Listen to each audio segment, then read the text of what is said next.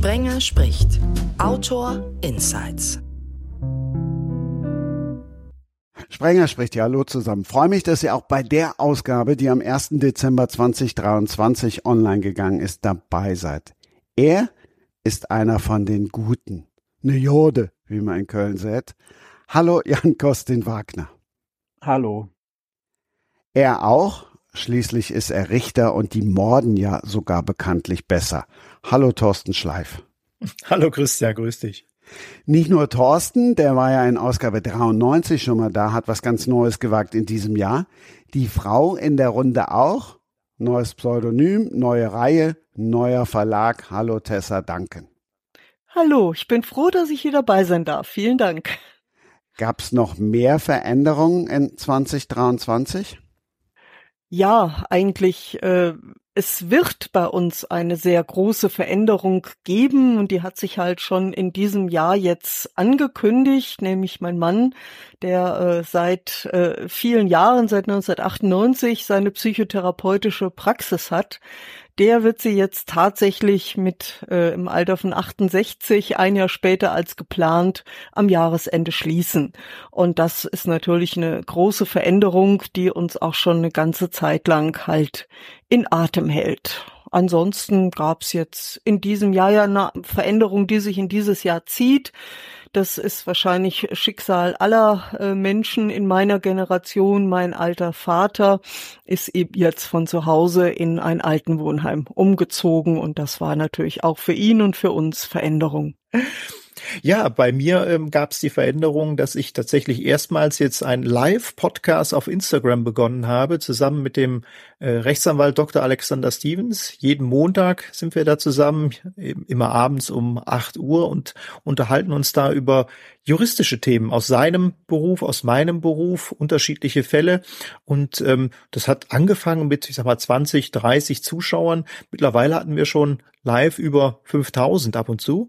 Und ähm, da hoffen wir, dass wir das auch in Zukunft weiterführen können, dass wir vielleicht auch einen Podcast zusammen aufmachen. Das ist so das Große, was es bei mir Neues gegeben hat. Ja, ich habe jetzt schon hin und her überlegt. Ähm, ich glaube, die Kontinuität äh, überwog jetzt in diesem Jahr, wobei ähm, unsere Katze Belinda im vergangenen Jahr starb. Ähm, jetzt mhm. hier neben mir liegt Luisa, und Katze, die wir jetzt auch schon bald wieder ein Jahr haben.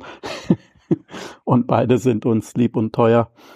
Ähm, das war die Veränderung, die mir jetzt hier visuell ins Auge stach. Und ansonsten, ähm, ja, vielmehr keine fundamentale Veränderung 20 und 23 uns ereilt hätte. Das letzte Schuljahr von einem Kind ist ja schon auch eine Veränderung, die sich zumindest anbahnt. das stimmt, das ging mir gerade auch durch den Kopf und da hm, ist wahrscheinlich äh, die Kontinuität dadurch gegeben, dass glücklicherweise Wendler, unsere Tochter, bis jetzt ähm, sehr kontinuierlich das macht und mit Freude, was ich schön finde. Also ähm, ich weiß noch in der Schulzeit, bin ich eigentlich immer recht gerne hingegangen, weil es schön war, die Freunde zu treffen und ähm, in der Pause mit dem Softball äh, Fußball zu spielen. Und dann irgendwie war es ja auch schön, was zu lernen.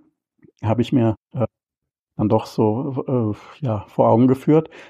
Und ähnlich macht das eigentlich Wendler, unsere Tochter. Also ähm, mit den Freundschaften ist sie sehr sorgsam und pflegt die, was ich schön finde.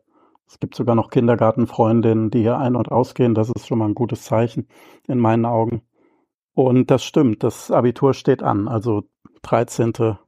Klasse ist im Gange. Und dann nächstes Jahr, nächstes Jahr ist dann wieder die nächste Veränderung, denn dann Stand jetzt ist auch für unsere Tochter die Schule zu Ende.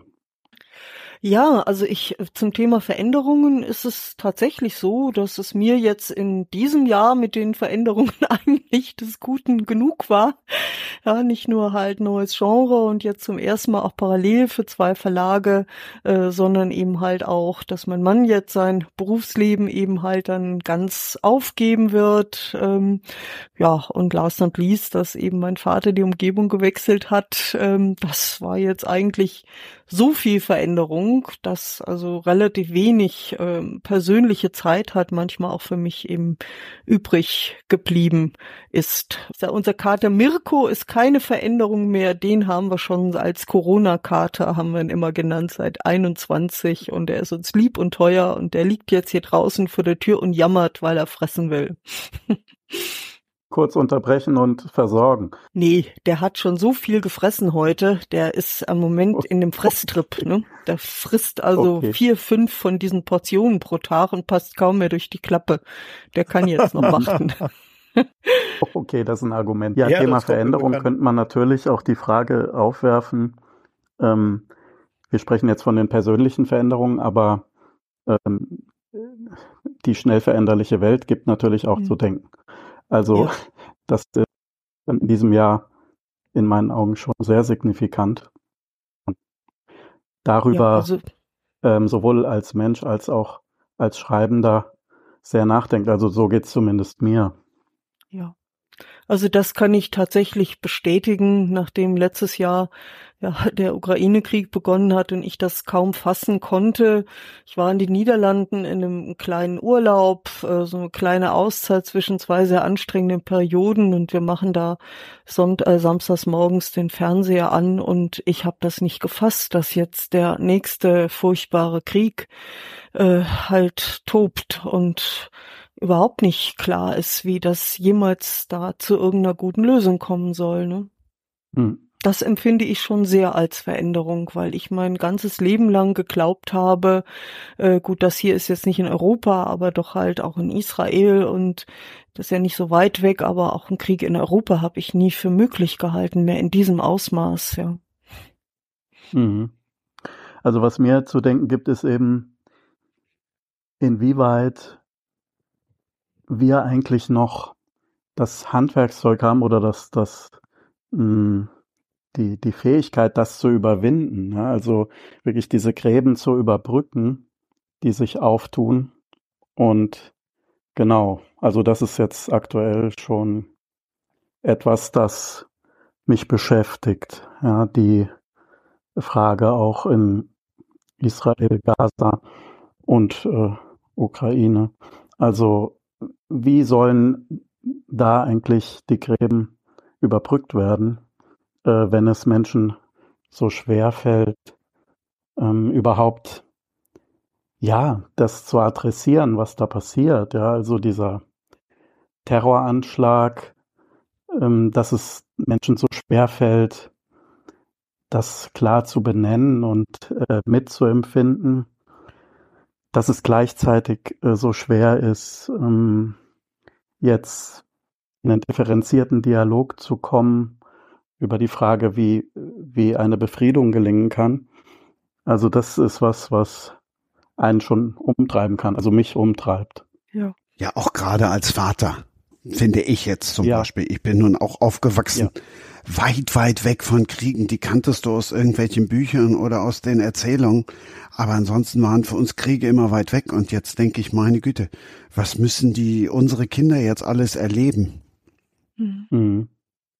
Das stimmt, wobei, ähm, ja, absolut. Also ich glaube, dass, was mir auffällt, ist, dass jetzt bei Wendler und ihren Freundinnen und Freunden das politische Interesse sehr erwacht ist. Also Wendler hat jetzt auch zum ersten Mal gewählt und ähm, ist da sehr interessiert und sehr engagiert in, in ihren Gedanken. Und zugleich, ähm, das stimmt, darf man sich natürlich nicht vereinnahmen lassen von, von Negativität, von negativen Gedanken. Aber das erfordert ähm, einiges an, an, an, ja, ähm, an Hoffnung und an Bereitschaft, auf das Gute zu hoffen, wenn man sieht, äh, was, was da jetzt los ist. Aber was, was ich schön finde, ist, dass ich so aus Wendler und ihrem Umfeld sehe, dass, dass das nachdenkliche Menschen sind, die ähm, die auch erkennen, dass es wichtig ist, sich zu engagieren und differenziert zu betrachten. Also das gibt ein wenig Mut. Mhm. Der Richter hier in der Runde, mhm. kann der uns Mut machen? Naja, vielleicht äh, in der Hinsicht, dass, ich meine, du hast ja gerade gesagt, wir sind so ohne Krieg aufgewachsen und so ganz stimmt das ja nicht. Also ich habe noch recht gute Erinnerungen 98, 99 an den Kosovo-Krieg. Mhm. Und mhm. ähm, vielleicht das, wenn man es als positiv bezeichnen will, das Positive daran, dass das aber doch schon viele offensichtlich äh, vergessen haben. Also dass viele Leute offensichtlich ja auch ähm, möglicherweise als Schutzreflex vergessen haben, dass wir 98, 99 ja mhm. auch einen Krieg in Europa hatten. Und ähm, mir ist das noch recht gut im Gedächtnis. Also gerade diese, diese, diese Bombardement, die es damals gegeben hat, eben unter Beteiligung auch deutscher Truppen auf europäischem Boden. Und möglicherweise mhm. vergessen wir auch recht schnell aus Schutz möglicherweise, so dass ich dann auch in vielen Zeitungen mittlerweile gelesen habe, es sei der erste Krieg seit Beendigung des Zweiten Weltkrieges auf europäischem Boden. Und das stimmt ja de facto nicht. Nee, ja davor noch diesen schrecklichen zu Beginn der 90er Jahre. Ne? Ich meine, also Srebrenica, ich meine, das gehört natürlich auch zu den schlimmsten Dingen, äh, an die ich mich in meinem Leben erinnern kann. Das stimmt schon. Ähm, vielleicht ist es bei mir halt einfach auch mit dem Ukraine-Krieg so etwas äh, Erschütterndes gewesen, weil ich hatte mich gerade in mein, meiner historischen äh, Linie beschäftigt ähm, mit dem aufkommenden Nationalsozialismus halt in Deutschland und ähm, habe dann mal irgendwann gedacht, kurz vor dem Beginn dieses äh, Ukraine-Krieges, äh, dass es zum Glück jetzt nicht mehr so einen Angriffskrieg in Europa gibt, dass ein Land einfach ein anderes überfällt. Ja, und eine Woche später war es schon so. Und äh, ja, das weiß ich noch, dass mich das total schockiert hat. Also diesen bürgerkriegsähnlichen Kriegen in Jugoslawien oder auch im Kosovo später, das kann ich mich gar nicht mehr erinnern, ähm, von wem die Aggression eigentlich damals ausging. Aber jetzt so hier mit der Ukraine ist mir das halt sehr präsent, dass man einfach ein Land überfällt unter falschen Tatsachen, die man da behauptet, Fake News, ja. Ja, ich denke auch grundsätzlich, dass das Vergessen vielleicht eher verhängnisvoll ist, also dass das eher mhm. gefährlich ist, ähm, dass wir eben Gefahr laufen, die Dinge immer wieder von uns zu weisen und in gewisser Weise eskapistisch äh, zu, zu agieren. Und ich sehe tatsächlich den, den Eskapismus als äh, Gefahr an, also ähm, auch, auch durchaus in der Literatur, ähm, aber äh, auch hier jetzt bei unserem Thema. Das heißt, gerade dass wir so schnell vergessen äh, und behindert natürlich ähm, ja Friedenslösungen, die dann auch von Dauer sind. Äh, tatsächlich haben wir es ja geschafft, jahrzehntelang ein Bewusstsein dafür zu bewahren, dass also in unserem Kontext hier in Mitteleuropa von hohem Wert ist, dass es wichtig ist, ausgewogen zu betrachten, Menschen zusammenzuführen und nicht voneinander weg. Aber wir leben, denke ich, in einer Gegenwart, in der das hm, zerfasert, in der das schwierig wird, in der Polarisierung äh, zu dominieren beginnt. Und das ähm, macht mir Sorgen. Und ich glaube, je, je mehr es uns gelingt, da in den Diskurs reinzukommen, differenziert, empathisch, einander zugewandt, desto eher können wir auch diese Krisenfelder ähm, hoffentlich äh, über, über Jahre hinweg, vermutlich, das ist ja nicht von heute auf morgen.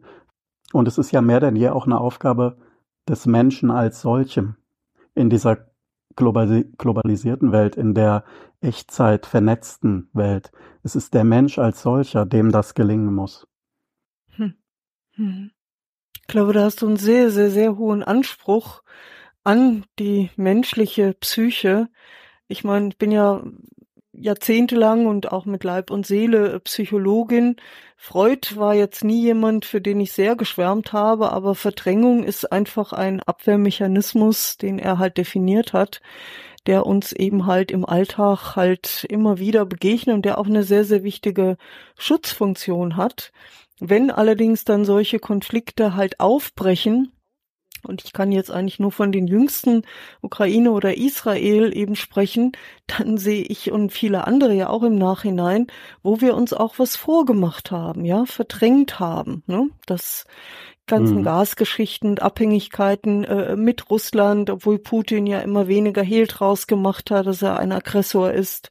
Aber ganz ehrlich, ja, auch die Zwei-Staaten-Lösung in Israel-Palästina, da bin ich seit Jahrzehnten Anhängerin von und trotzdem habe ich mir jeden Kopf darüber gemacht, dass es dann jetzt doch nicht passiert ist und im Nachgang sieht man dann halt, dass da die Wurzeln eben halt dann stecken halt für etwas, was dann so fürchterlich eskalieren kann.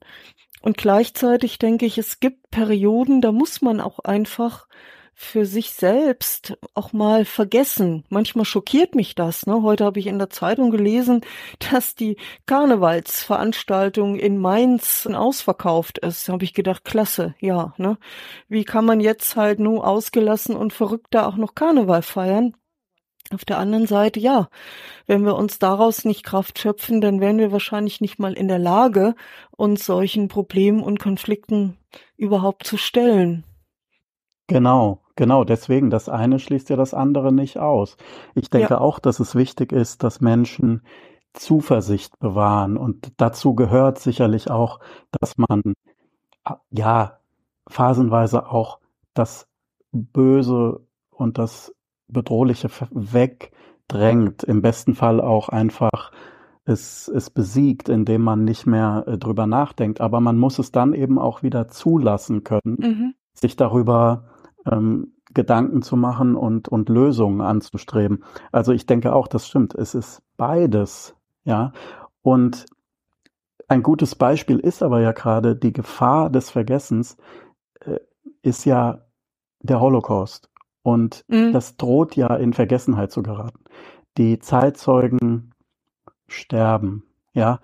Die, die Menschen, die jetzt heranwachsen, sind noch weiter davon entfernt, als, als wir es waren, als wir zur Schule gingen und darüber gelernt haben. Und das ist etwas, das müssen wir bewahren. Wir müssen das Bewusstsein dafür bewahren, was passiert ist. Ja.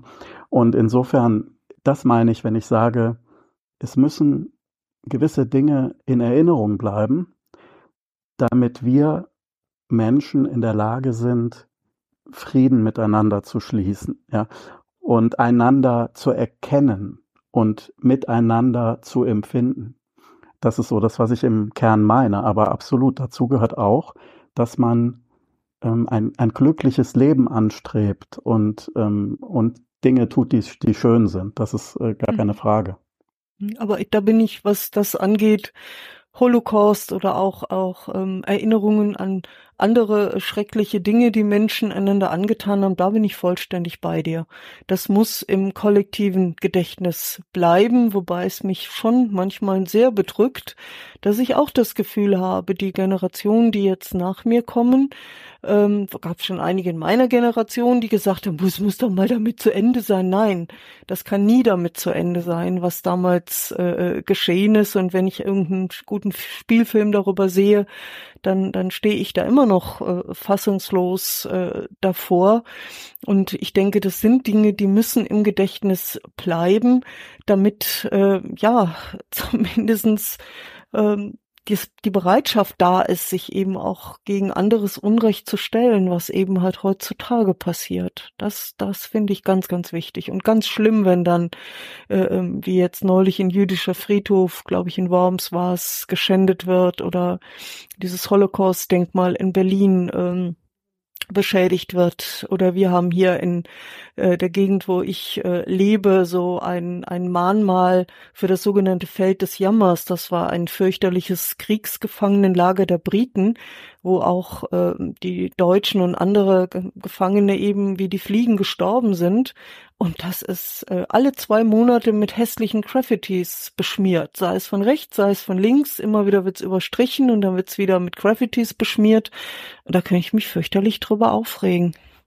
Die, ähm, die Erinnerung ist eben auch Grundlage dafür, dann in einem solchen Konflikt, wie er jetzt da ist ein Krieg, äh, ein, ein, ein Terroranschlag, der dieses hat eskalieren lassen, dass die Erinnerung würde uns dabei helfen oder kann uns dabei helfen, jetzt auch einzuwirken, mäßigend und einzuwirken in der, in der Absicht, dass möglichst wenige Menschen leiden müssen. Ja, also und das kollektiv zu erkennen, das wäre jetzt ja ein Schlüssel und zwar unabhängig äh, mit wem wir sprechen und äh, äh, wer wer adressiert wird. Und wenn aber die Erinnerung verloren geht, etwa jetzt hier im Kontext des Geschehens an den Holocaust, dann dann kann auch ein Dialog im Hier und Jetzt nicht mehr funktionieren. Das heißt, mhm. dann dann gehen Fronten auf, die die nicht mehr, die nicht mehr zueinander geführt werden können. Und deswegen ähm, auch darin sehe ich den Wert ähm, oder die Gefahr des Vergessens und den Wert, der darin ähm, besteht, die Dinge zu erinnern, auch in historischem Kontext zu betrachten, weil man im Hier und Jetzt dann ähm, fundamentale Fragen äh, und schwerwiegendste Konflikte, wenn überhaupt, noch lösen kann. Mhm. Ich finde die Differenzierung, Tessa, die du gerade auch angesprochen hast, sehr wichtig, ähm, dass man sagt, es darf im kollektiven Gedächtnis nicht verloren gehen. Die Erinnerung an dieses Geschehen, an bestimmte historische Ereignisse. Beim Einzelnen, beim Individuum zu vergessen, dass er Schreckliches erlebt hat, ist meiner Meinung nach Grundlage dafür, dass man auch verzeihen kann, dass man vergeben kann und dass man auch in der Lage ist, wieder zu sagen, wie kann ich jetzt mit dem anderen, mit den anderen, die mir etwas angetan haben, zukünftig überhaupt wieder zusammenleben. Ich glaube, da ist eine wichtige Kombination, dass man Vergessen einerseits als was Gefährliches, als eine Gefahr ansieht, andererseits aber auch als eine Grundlage für ein Vergeben, für ein zukünftiges friedliches Zusammenleben. Mhm. Mhm. Mhm. Ja, im Sinne von Vergebung ähm, stimme ich da absolut zu. Ähm, Im besten Fall ist es ja dann nicht vergessen, aber, aber es ist bewältigt und ja, da stimme ich zu. Das, das kann, das, auch das kann helfen, Menschen zueinander zu führen, äh, wenn sie bereit sind, ähm, auch, auch, auch Dinge hinter sich zu lassen. Das stimmt. Und das ist auch, mhm. das ist auch so ungeheuer schwer, ja. Ja. Also ich habe neulich einen ganz spannenden Beitrag gesehen, wo der westfälische Frieden von 1648 nach dem Dreißigjährigen Krieg bemüht worden ist. Ähm, ich habe mich nie mit dieser Zeit beschäftigt, weil die mir so entsetzlich grausam äh, ähm, vorkam, sich die also nie wirklich intensiver oder ich weiß genug drüber, um es nicht noch tiefer recherchieren zu wollen. Aber die Dunja Yahali betonte als Moderatorin, damals wären alle Kriegsparteien bereit gewesen, nicht nach hinten zu schauen, alles hinter sich zu lassen und nach vorne zu blicken. Und so sei es dann eigentlich nur zu diesem Frieden gekommen, der, was ich auch nicht genauso wusste, vier europäische große Kriege beendet hat.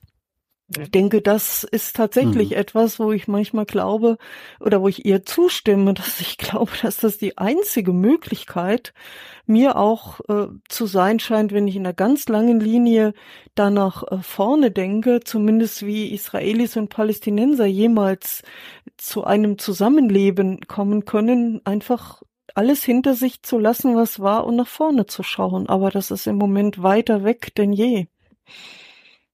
Hm. Ja, und dabei geht es dann ja auch darum, Gräben zu überwinden, die, mh, hm, also, die sozusagen den, das Denken prägen. Ne? Also mhm. ähm, sozusagen ideologisiertes Denken abzubauen, ist ja, ist ja enorm schwer. Ja. Es gibt dann immer mal so interessante Aussagen von Menschen, die wirklich unmittelbar betroffen sind.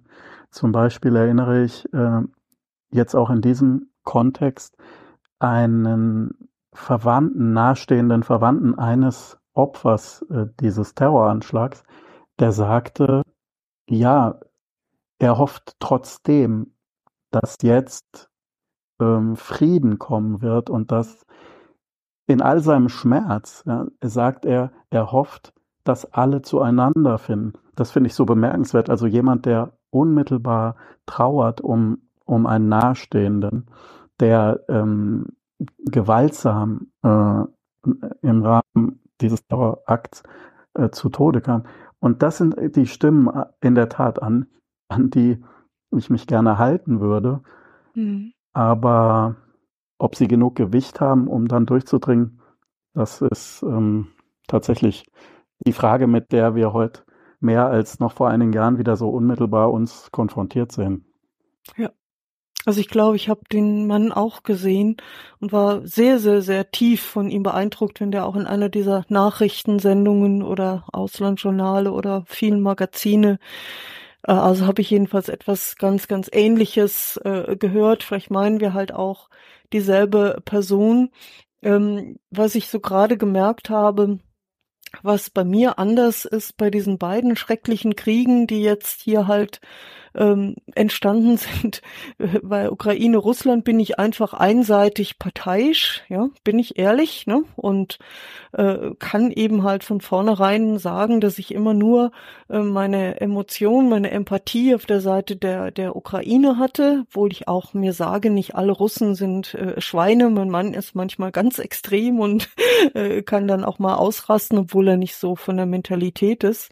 Aber jetzt in diesem Konflikt Israel und Palästina da ist das so furchtbar schwierig, auch diesen Balanceakt hinzukriegen und zu differenzieren. Ich habe jetzt ähm, auch in den Nachrichten einen Bericht aus dem Westjordanland gesehen, wo eine junge israelische Aktivistin den palästinensischen Bauern bei der Olivenernte hilft, damit nicht äh, militante ähm, äh, Siedler, die für mich auch nicht sehr viel besser sind als die Nazis, ihnen einfach halt äh, das Land wegnehmen, wo sie noch nicht mal ein Recht haben, sich überhaupt in diesem Land eben aufzuhalten.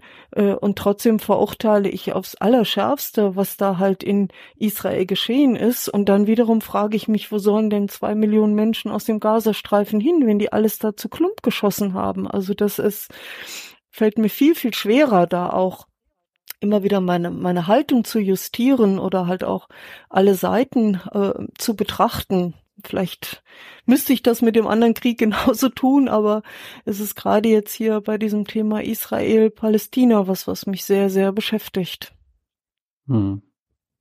Was sagt denn der Mann, der immer abwägen muss und Ausgleiche finden muss als Richter? Oder ist es wie immer und die Justiz schweigt?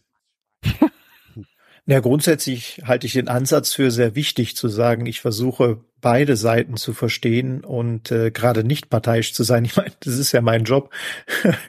äh, immer versuchen, wirklich beide anzuhören, beide Argumente zu verstehen und ähm, möglichst die Argumente gegeneinander abzuwägen und auf keinen Fall Partei für eine oder andere Seite zu ergreifen, weil es ist halt häufig so, dass man auch zu wenig von den einzelnen Parteien weiß, tatsächlich zu wenig über die Hintergründe weiß, um dann ein äh, abschließendes Urteil zu bilden, das dann auch so aussieht, entweder A oder B hat recht. Also meistens ist es ja eine sehr ausgewogene Sache. Hm. hm. Also auch gerade beim Ukraine-Krieg bin ich nicht in der Lage, mir ein abschließendes Urteil zu bilden, weil ich auch nicht weiß, ob die Informationen, die ich bekomme, wirklich mhm. ausgewogen sind oder ob sie schon einseitig sind, ob sie schon irgendwie nur von einer oder von der anderen Seite beeinflusst werden. Das Problem in jedem Krieg ist ja, jeder moderne Krieg ist ja auch ein Krieg der Informationen, der Informationsgestaltung, der Informationsführung. Und ähm, deswegen finde ich es immer sehr, sehr schwer, dann für die eine oder andere Seite tatsächlich Partei zu ergreifen, weil ich eben nicht weiß, ist meine Informationsgrundlage, meine Tatsachengrundlage überhaupt ausreichend, um da ein Urteil zu bilden. Mhm. Ja, das ist insofern interessant, weil ich glaube, dass wir auch in dem Punkt in einer gefährlichen Lage sind, weil ja Wahrheit relativ zu werden scheint. Und das darf sie nie werden. Das heißt, wir müssen heute schon und dann auch in der Zukunft unheimlich genau hinschauen, um, um die Fälschung von der Wahrheit unterscheiden zu können. Und vor dem Hintergrund finde ich es auch so fatal, dass beispielsweise öffentlich-rechtliche Medien so diffamiert werden. Ähm, äh, also, dass Kritik ja, aber es sind, es ist ja der Versuch einer ausgewogenen Betrachtung. Und das heißt, wenn, wenn Dinge so umgedeutet werden, wenn also die Demokratie bei aller möglichen Kritik äh, ist das ja eine Errungenschaft, wenn die umgedeutet wird zum neuen Faschismus, ja, aus ähm, rechtsextremistischen Kreisen, aber auch ja aus Kreisen, das, das, das sickert ja auch ins Bürgertum ein. Äh, das haben wir in der Corona-Zeit gesehen. Äh, das heißt, das halte ich wirklich für bedrohlich und tatsächlich unter der Prämisse stehen jetzt ja auch die sozusagen die Narrative zu kriegen, ja, also ähm, ohne da jetzt zu weit drauf einzugehen, aber das russische, ähm, sozusagen das russische Narrativ ist ja, dass man den gewissermaßen den neuen Faschismus bekämpfe, was natürlich äh, in meinen Augen einer, einem Faktencheck standhält.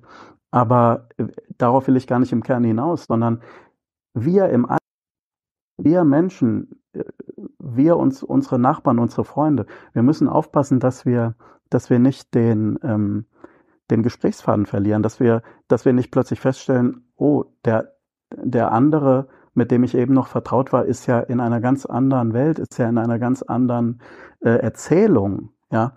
Und ich, das war ja signifikant, hat sicherlich jeder erlebt, auch in der Corona-Zeit. Und ich will jetzt gar nicht sagen, wer da Recht und Unrecht hat. Wichtig wäre nur, es differenziert zu betrachten und nicht abzugleiten in sozusagen in, in vollständig auserzählte ähm, ähm, Erzählungen, äh, die, die gewissermaßen ähm, et, etwas ganz anderes besagen als das, was das Gegenüber denkt und für richtig hält. Also wir, wir müssen mehr denn je in der Lage sein, sozusagen Wahrheit auch aufzuspüren. Ja.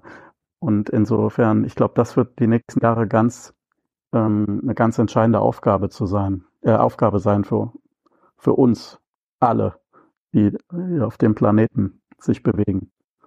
Das ist ganz interessant. Also diese äh, Auffassung auch von, ähm, von objektiver und relativer äh, Wahrheit, weil eine der, der Prämissen in, äh, in der Justiz, also auch im, im Jura, im Rechts, äh, in der Rechtswissenschaft ist es, dass der Richter immer nur die relative Wahrheit kennen kann. Also mhm. die Gerichte oder die Richter und auch die Rechtsprechung erkennt an, dass es nur eine relative Wahrheit des Richters gibt, die sich der objektiven Wahrheit immer nur annähern, sie aber nicht erreichen kann. Das ist ganz spannend.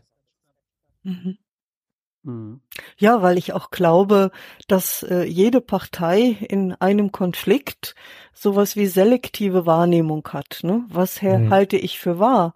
Das, was mir eben gerade vielleicht besonders nah ist oder was eben halt äh, meinen eigenen Einstellungen entspricht was mir halt sehr viel Sorgen macht, immer schon, da habe ich mich schon als äh, Studentin mit beschäftigt, ist diese Tendenz zum Gruppendenken, ne? sich einfach halt unkritisch einer Meinung anzuschließen, erst recht, wenn sie dann auch noch eine Mehrheit halt äh, teilt, so nach dem Motto, die Mehrheit hat Recht und dann mit ganz einfachen und für mich differenziert betrachtet primitiven, in Anführungsstrichen, Wahrheiten dann eben halt äh, auch bereit sein, äh, schlimme Dinge halt zu akzeptieren, zu fordern, zu tun. Das heißt, ein Individuum zu bleiben mit seiner eigenen Meinung und seiner eigenen differenzierten Wahrnehmung, das ist, ist nicht einfach. Ne? Ich habe ja auch lange als Psychotherapeutin gearbeitet und so ähnlich wie bei dir äh, als Richter, Thorsten, ist es ja auch da wichtig, sich eben nicht einseitig auf die Position des äh, mhm. Klienten, des Patienten einzulassen. Damit hilfst du ihm ja nicht mal, wenn du ihm mhm. nicht den Blickwinkel erweitern äh, hilfst. Aber ähm, Trotzdem ist es, denke ich, außerhalb des, des professionellen Handels bin auch ich dafür anfällig, äh, ertappe mich dann manchmal dabei, eben halt äh, Dinge als gegeben hinzunehmen, obwohl sie sicherlich nicht mehr sind als ein Teil der Wahrheit. Mhm. Das mhm. ist schon eine große Herausforderung. Aber das sich ist ja auch, eben ein wichtiger Punkt, sich dabei noch ertappen zu können. Hm. Also das ist insofern, finde ich, äh, gut gesagt. Also es ist wichtig, sich dabei ertappen zu können, dass man in die eigene Falle gelaufen ist, dass man mhm. vorschnell geurteilt hat. Es ist wichtig, und das ist ja Differenzierung, äh, sich auch äh, ja korrigieren zu können, einen, einen Standpunkt neu justieren zu können, neu betrachten zu können. Und das droht natürlich verloren zu gehen, wenn man ja letzten Endes ideologisiert betrachtet. Ja, und da sehe ich eine Gefahr, aber da stimme ich absolut zu. Ähm, das, was du schilderst, ist eigentlich, also sich selbst auch bereit sein, sich selbst auch wieder auf den Prüfstand Diskurs einzugehen, dem anderen zuzuhören, aber dann auch die Argumente zu, zu vertreten, von denen man überzeugt ist. Das wenn alle das tun, ergibt am Ende den fruchtbaren Diskurs. Hm. Nur leider werden es niemals alle tun. Also ich ja, habe mich neulich viele. auch möglichst viele, aber ich habe mich neulich selber auch bei irrationalen Ängsten ertappt, die Gott sei Dank keinerlei ähm, äh, Realität äh, äh, dann nach sich zogen. Ich habe ähm, relativ groß aufgemacht hier bei uns in der Verbandsgemeinde eine eine Benefizlesung gemacht aus äh, einem meiner jüngsten Bücher äh, für Geflüchtete, die Geflüchteten hier in der Verbandsgemeinde, in der ich lebe, um ihnen eine Wein, also vom Ertrag eine Weihnachtsfeier ausrichten zu können. Die Veranstaltung war toll, also war absolut voll. Wir haben über 700 Euro äh, eingenommen, allein 460 durch die gespendeten Bücher und können jetzt richtig eine schöne Feier ausrichten. Aber ich bin ehrlich, ich hatte auch die Sorge, als ich das auf Facebook dann und Instagram gepostet habe, wann feindet mich jetzt der Erste an, ne? Weil ich mich eben halt äh, für so eine Veranstaltung zur Verfügung stelle. Es ist Gott sei Dank überhaupt nicht passiert, mhm. aber ich habe mich dabei ertappt, ja, dass ich mich gefragt habe. Ich bin ja hier auch in der Region nicht mehr leider so anonym, wie ich sein wollte. Ne? Hoffentlich passiert hier nichts. Und mein Mann, der die Ukraine-Fahne vor die Tür gehängt hat seit dem ersten Kriegstag, der hat auch gesagt, er traut sich nicht, jetzt die israelische Fahne aufzuhängen. Ja, ähm, gut, ich sehe es auch nicht so einseitig, habe ich ja eben schon gesagt, aber da habe ich auch gesagt, nee, das möchte ich auch nicht. Ne? Wer weiß, was dann möglicherweise halt auch noch mal da droht, ja. Also das sind so so die Dinge, wo ich mich da auch wirklich bei ertappe, was das auch ja jeden Tag eine neue Herausforderung ist, der man sich dann stellen muss und und die man auch bestehen muss, um noch mal in den Spiegel schauen zu können und zu hoffen, dass möglichst viele Leute das möglichst ähnlich empfinden. Der große Vorteil ist, wenn du einen Musiker eingeladen hast, dann kannst du tatsächlich das machen, was ich sonst in dem Podcast nie machen kann. Musik spielen. Und Musik hilft ja immer, so ein bisschen all das nochmal sacken zu lassen. Deshalb hören wir jetzt von Jan Kostin Wagner Heaven's Bay.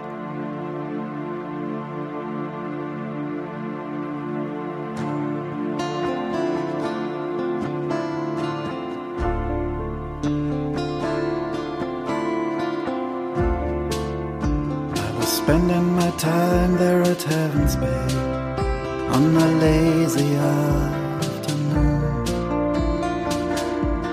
staring at signs, found rising star, planned an escape, but I had to stay in the place you used to know, running in circles. Round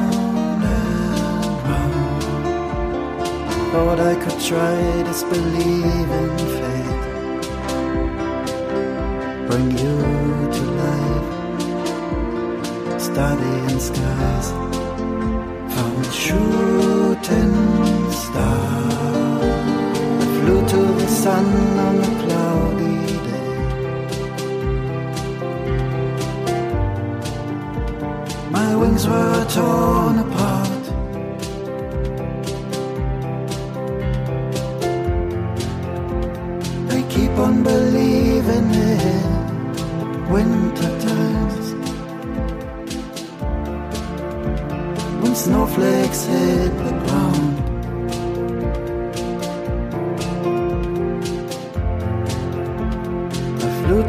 Sun. on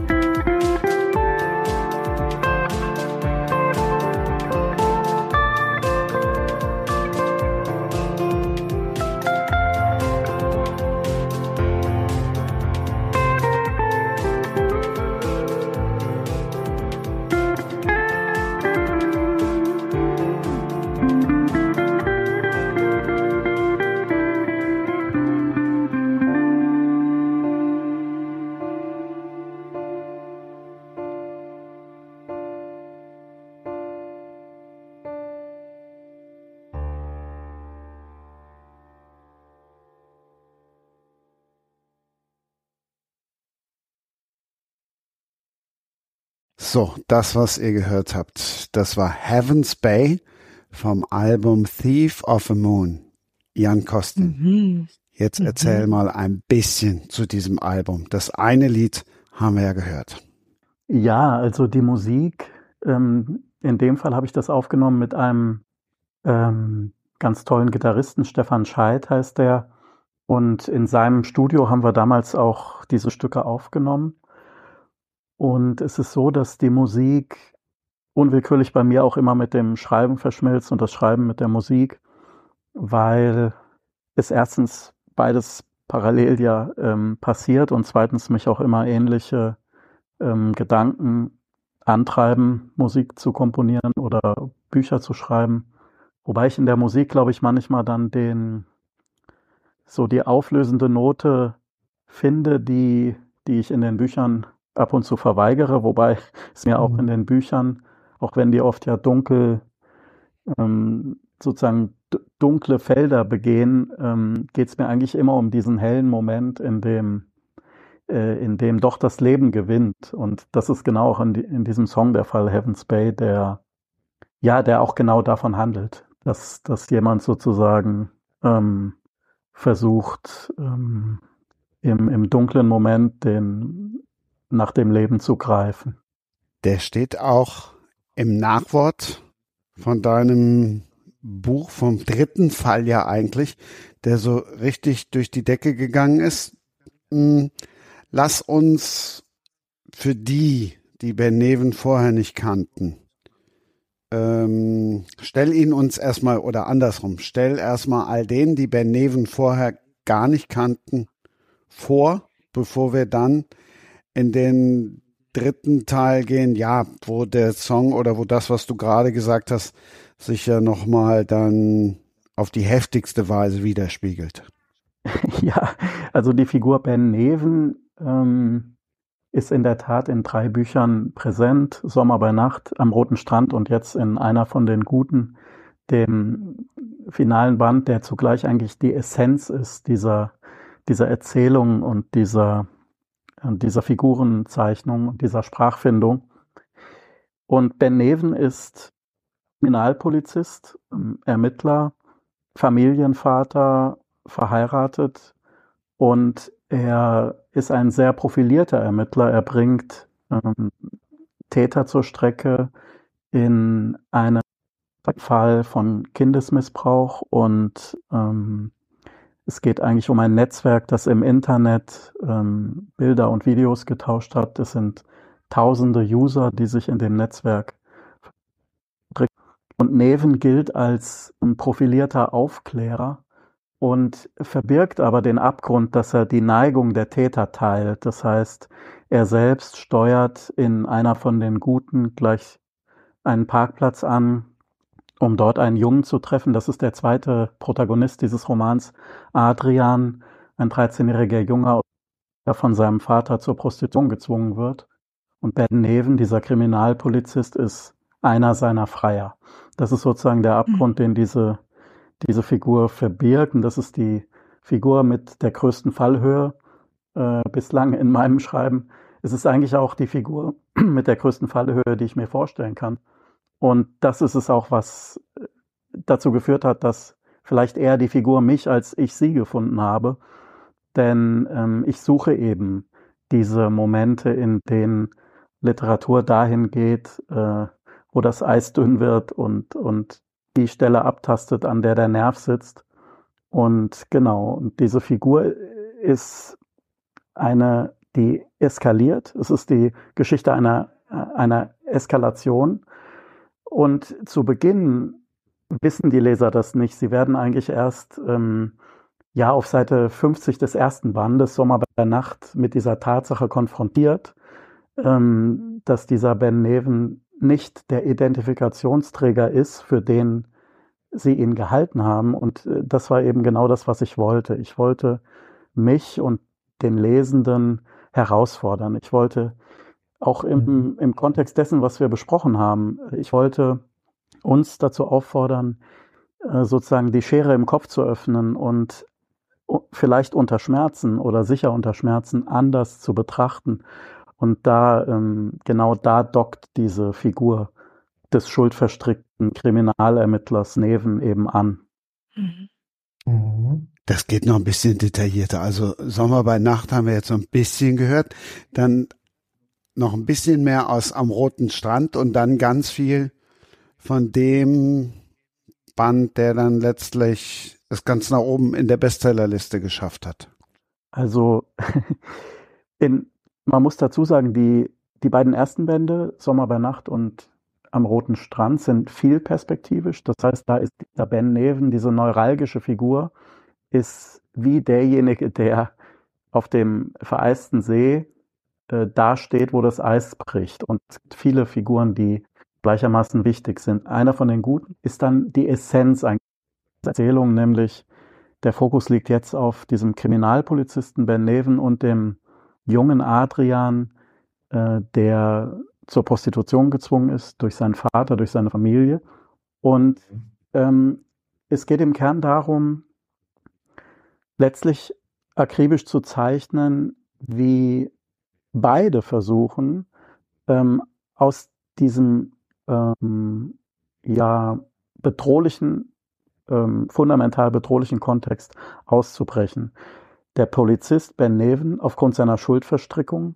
Er kann es nicht kommunizieren, weil er würde alles verlieren. Er würde, ähm, er würde, er würde all das verlieren, was vor der Fassade ist. Also er ist darauf angewiesen, dass seine Fassade steht.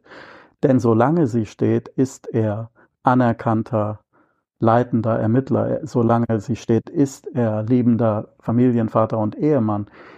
Sobald diese Fassade bröckelt oder das Kartenhaus zusammenstürzt, ist er nichts mehr. Das weiß er. Mhm. Für Adrian, den Jungen, ähm, geht es auch darum, in den Dialog zu treten, in der Hoffnung, erlöst zu werden, aus anderen Gründen. Adrian ist ähm, gefangen in einem traumatischen Kontext. Er ist Opfer von Menschen, die Macht über ihn ausüben. Er muss sich befreien. Und insofern, das haben beide Figuren gemeinsam. Und von diesen beiden Figuren erzählt eben dieser Roman einer von den guten, ähm, ganz ja fokussiert und und äh, er konzentriert sich darauf, die Erzählung konzentriert sich darauf, eigentlich nachzuzeichnen, wie diese beiden um um eine Befreiung ringen aus diesem ähm, dem Anschein nach ausweglosen ähm, mhm. Kontext. So würde ich den Roman einer von den Guten betrachten. Also es klingt für mich total spannend. Du, Christian, hast mich ja äh, ganz kurzfristig eingeladen. Ich weiß nicht, wie viel Zeit man in der Regel vorher hat. Insofern konnte ich nichts anderes tun, als eben sehr oberflächlich halt das, was auf den Online-Plattformen halt äh, steht, paar Rezensionen und Inhalte lesen. Aber ich habe mir auf jeden Fall vorgenommen, äh, Jan Kostin das selbst zu lesen, weil es mich auch als Psychologin sehr fasziniert. Ich habe mir allerdings auch klar gemacht, es wäre mir sehr, sehr schwer gefallen, das zu schreiben. Also da kann ich dich bewundern, dass du dich hm. diesem äh, auch stellst, ne? dieser, dieser Widersprüchlichkeit oder auch der Beschreibung dessen, äh, was dann eben halt tatsächlich auch äh, passiert ähm, auf jenem Parkplatz. Bin sehr, sehr gespannt drauf, wie du das gemacht hast. Ähm, genau, ich möchte immer am Figuren erzählen und tatsächlich ist diese Figur so, so ambivalent, wie sie nur sein kann. Es war so, als die Figur für mich im Raum stand, ähm, war bei mir dieser Fluchtimpuls da. Und im selben Moment wusste ich eigentlich, das ist der Beleg dafür, dass ich sie erzählen muss. Ja, mhm. äh, ich hatte das ja vorhin gesagt, Eskapismus. Ich mhm. Mhm. bin inzwischen äh, sicher, dass es eigentlich im Kern mir im Schreiben darum geht, genau das nicht zu sein. Niemals eskapistisch. Ja?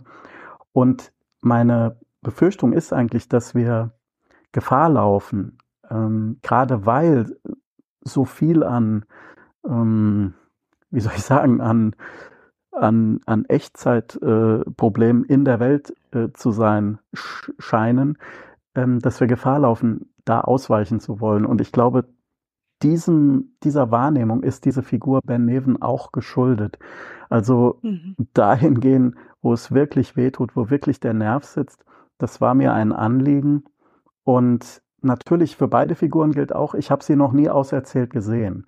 Also diesen, mhm. diesen Ermittler, der wirklich einen Makel hat, der nicht zu, nicht zu egalisieren ist, der einfach der einfach nicht, äh, auch nicht, äh, auf welche Weise auch immer, ähm, äh, wie soll ich sagen, getilgt werden kann. Was ja Literatur oft macht, auch Kriminalliteratur, dass, dass sozusagen am Ende doch, ähm, doch wieder gewissermaßen die Ordnung hergestellt ist. Ja, da, da entzieht sich ja diese Figur komplett.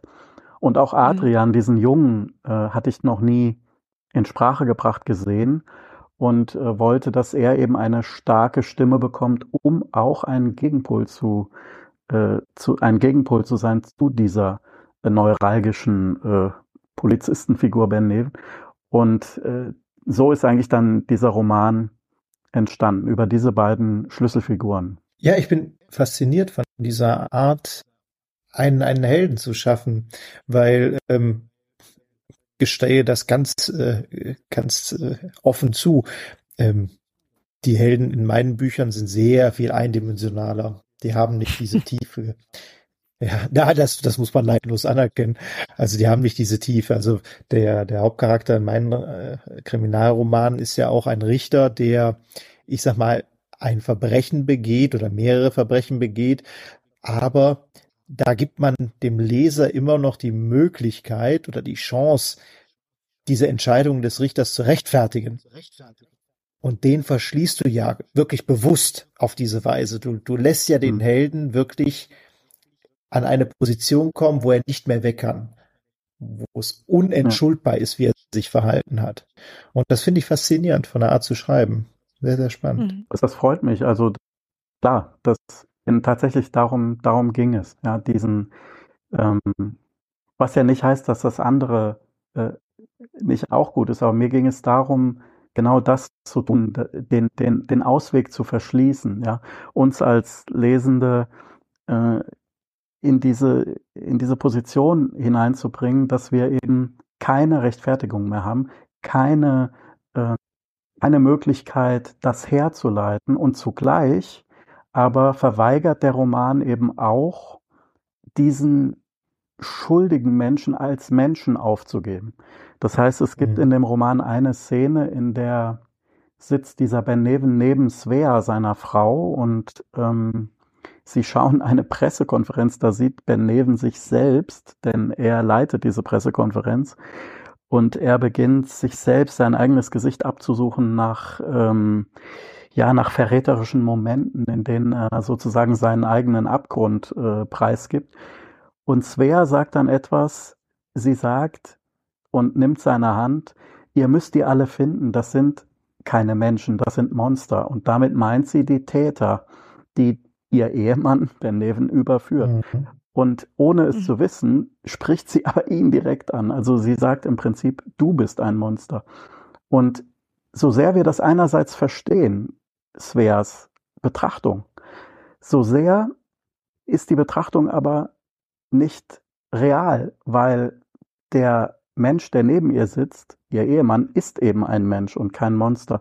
Und dieser Tatsache trägt der Roman eben Rechnung, so dass ähm, genau, dass der Lesende unwillkürlich in diese Position ähm, gebracht wird und genau, das wollte ich, diese Ausweglosigkeit, die dann uns vielleicht anders betrachten lässt. Ähm, und anders Diskurse führen lässt. Damit war aber auch klar, dass die Reihe vorbei ist. Ja, für mich, ähm, also es ist interessant, weil ich verrate jetzt nicht, wie das, wie das endet, aber es gibt, es ist ein vermeintlich offenes Ende, das aber auf den zweiten und dritten Blick in meiner, äh, in meinen Augen sehr geschlossen ist. Und zwar genau deshalb, weil weil diese Figur an einem bestimmten Punkt ankommt, ähm, der viele Fragen aufzuwerfen scheint. Mhm. Aber genau diese Fragen möchte ich sozusagen an den Leser weiterreichen. Und mhm. ähm, deswegen ist es ein sehr geschlossenes Ende äh, mit der Hoffnung verknüpft, dass derjenige, der es gelesen hat, dann über das Buch hinaus weiter sich mit dieser Figur und beiden Figuren, auch Adrian, auseinandersetzt. Mhm. Ja, und du kannst ja tatsächlich, wenn du, auch wenn es irgendwie schade ist, aber du kannst ja tatsächlich auch mit dem dritten anfangen. Ja, absolut. Also der dritte Roman, das ist für mich eigentlich die Essenz dieser, dieser äh, Sprachfindung für die Figur Ben Neven. Also der steht sehr für sich. Ich muss dazu sagen, ich möchte immer, dass meine Romane auch für sich stehen, auch wenn es, wenn sie in Reihen eingebettet sind. Es ging mir immer mhm. darum, eigentlich nicht eine Reihe zu etablieren, sondern eine Entwicklungsgeschichte. Und in diesem Fall kann man einer von den Guten tatsächlich auch ähm, absolut zuerst lesen und dann sich diese Figur auch, was mich freuen würde, dann auch in den Vorgängerbänden erschließen. Aber ähm, genau, es ist also, das ist absolut, absolut möglich. Warum ist der dritte so durch die Decke gegangen? weil das der, ja, fies ist jetzt ein verharmlosendes Wort, aber weil das der, sagen wir, dramatischste oder der, der berührendste, nenne ich so, ist. Oder der abgründigste? Hm, das weiß ich gar nicht. Also die, ähm, ist es so, dass es wie der Gang durchs Nadelöhr eigentlich natürlich dann in diesem dritten Band einer von den guten wirklich die Fokussierung auf diese neuralgischste Figur ist, ja, Ben Neven, die mhm. natürlich auch kontroverseste Figur, ja. Und das hängt dann ja auch mit Resonanzen zu, zusammen. Also es gab dann auf diese Figur eine gewisse Resonanz, die dann dazu beiträgt, dass das vermutlich dann äh, der Band ist, der am meisten wahrgenommen wird, was vielleicht dann wirklich dazu führt, dass ähm, Leserinnen und Leser das nochmal rückwärts sich erschließen, was ja auch schön wäre. Aber ich glaube, das hat dann, ja, das wird damit zu tun haben, dass, ähm, dass äh, es jetzt diese Essenz war und dass die beiden Vorgängerbände ähm, als vielperspektivische Erzählung ähm, auch natürlich sehr um dieses Kernthema kreisten. Und das Thema ist natürlich auch eines, das ich für sehr wichtig halte, aber man möchte ausweichen. Und das Thema wird eben auch in den beiden Romanen, in den beiden ersten Romanen, ähm, schonungslos behandelt. Wobei mir wichtig ist zu betonen, mhm. es gibt kein einziges, äh, keinen einzigen voyeuristischen Moment. Also das ist mir sehr, sehr wichtig. Mhm. Aber es wird mhm. insofern schonungslos behandelt, als dass eben mit diesem Ben Neven eine sehr, sehr verstörende Figur äh, äh, im Zentrum steht, aber auch das Geschehen sehr verstörend ist. Und in diesem dritten Band liegt jetzt der Fokus, also wenn man so will, äh, ganz auf dieser Ermittlung des Polizisten gegen sich selbst und nicht mehr auf der Ermittlung gegen ähm, das Netzwerk. Und insofern führt vielleicht auch das dazu, dass dieser Roman dann zugänglicher ist doch für eine größere Menge an, an Lesenden. Mhm. Ich, ich habe mal eine Frage, weil ich habe es noch nicht gelesen und kriege gerade immer mehr Lust darauf, es zu lesen. Ähm, du verzichtest aber komplett auf, wie du gerade sagtest, voyeuristische Elemente in den ja, jeweiligen also, Romanen. Ja, also das ist mir auch sehr äh, immer sehr wichtig gewesen. Mhm. Also das ist auf jeden Fall mein Anspruch. In, in, gewisser Weise könnte man sagen, ist der Roman oder diese Romanreihe eigentlich ein, ein Versuch, äh, auch etwas entgegenzusetzen, ähm, Thrillern, die es in meinen Augen anders machen. Also das Thema Kindesmissbrauch ist im Thriller sehr häufig anzutreffen. Es ist nur so, dass dann das gewissermaßen nicht richtig wehtut, weil die Täter sind eben die Monster, wie Svea sich das wünscht, die Frau von Ben Neven und die, äh, die Kinder äh, sind die Opfer und es wird in meinen Augen da auch durchaus das Leid phasenweise ausgeschlachtet, was ich nicht, ja. was ich nicht mag.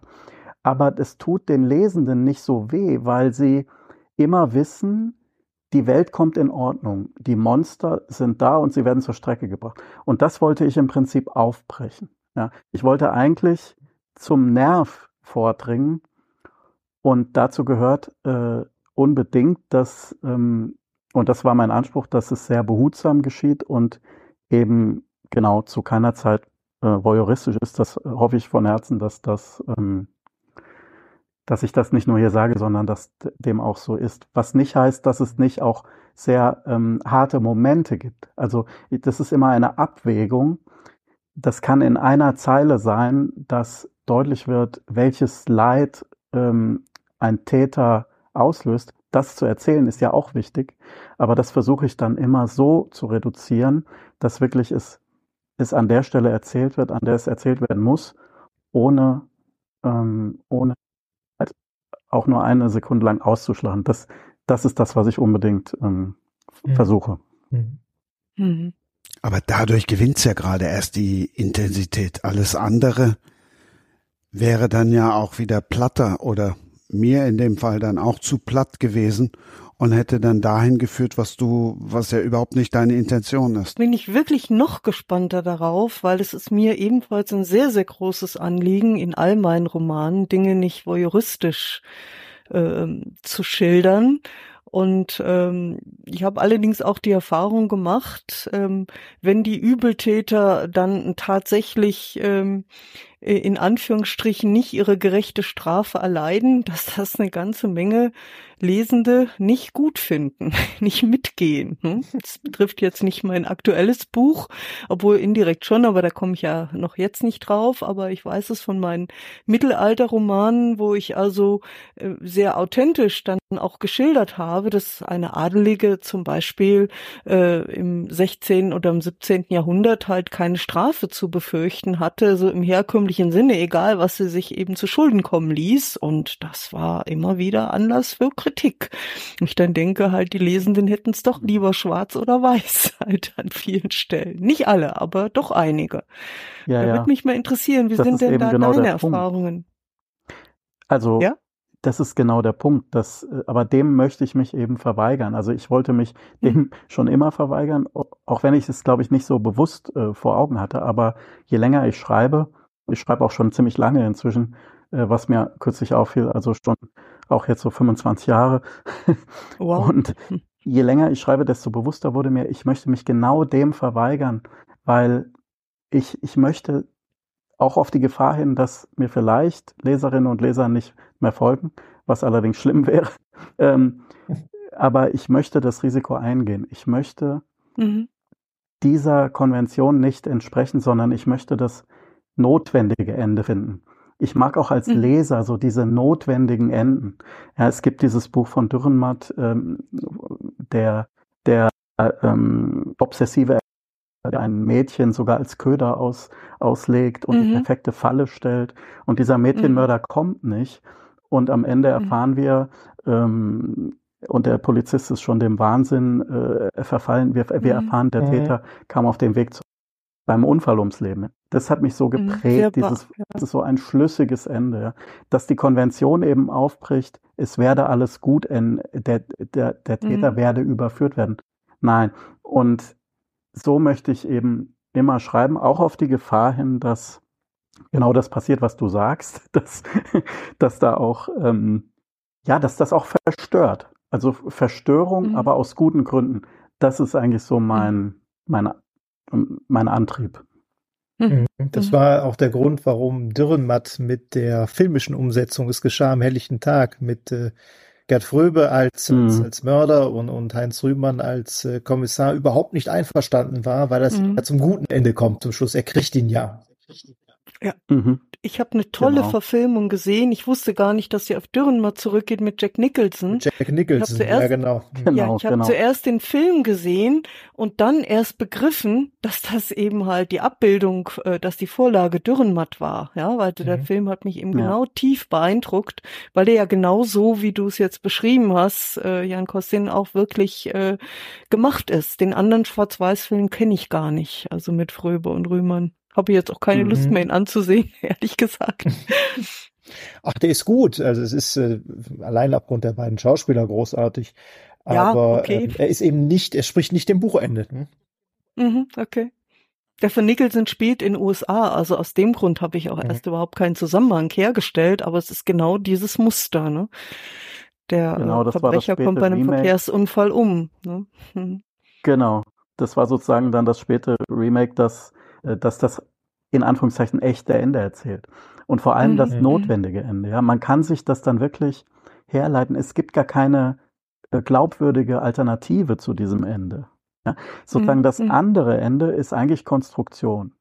Und mhm. ich möchte eben, dass ein Ende vom Leben erzählt, dass es dem Leben standhält, auch wenn es dunkel ist.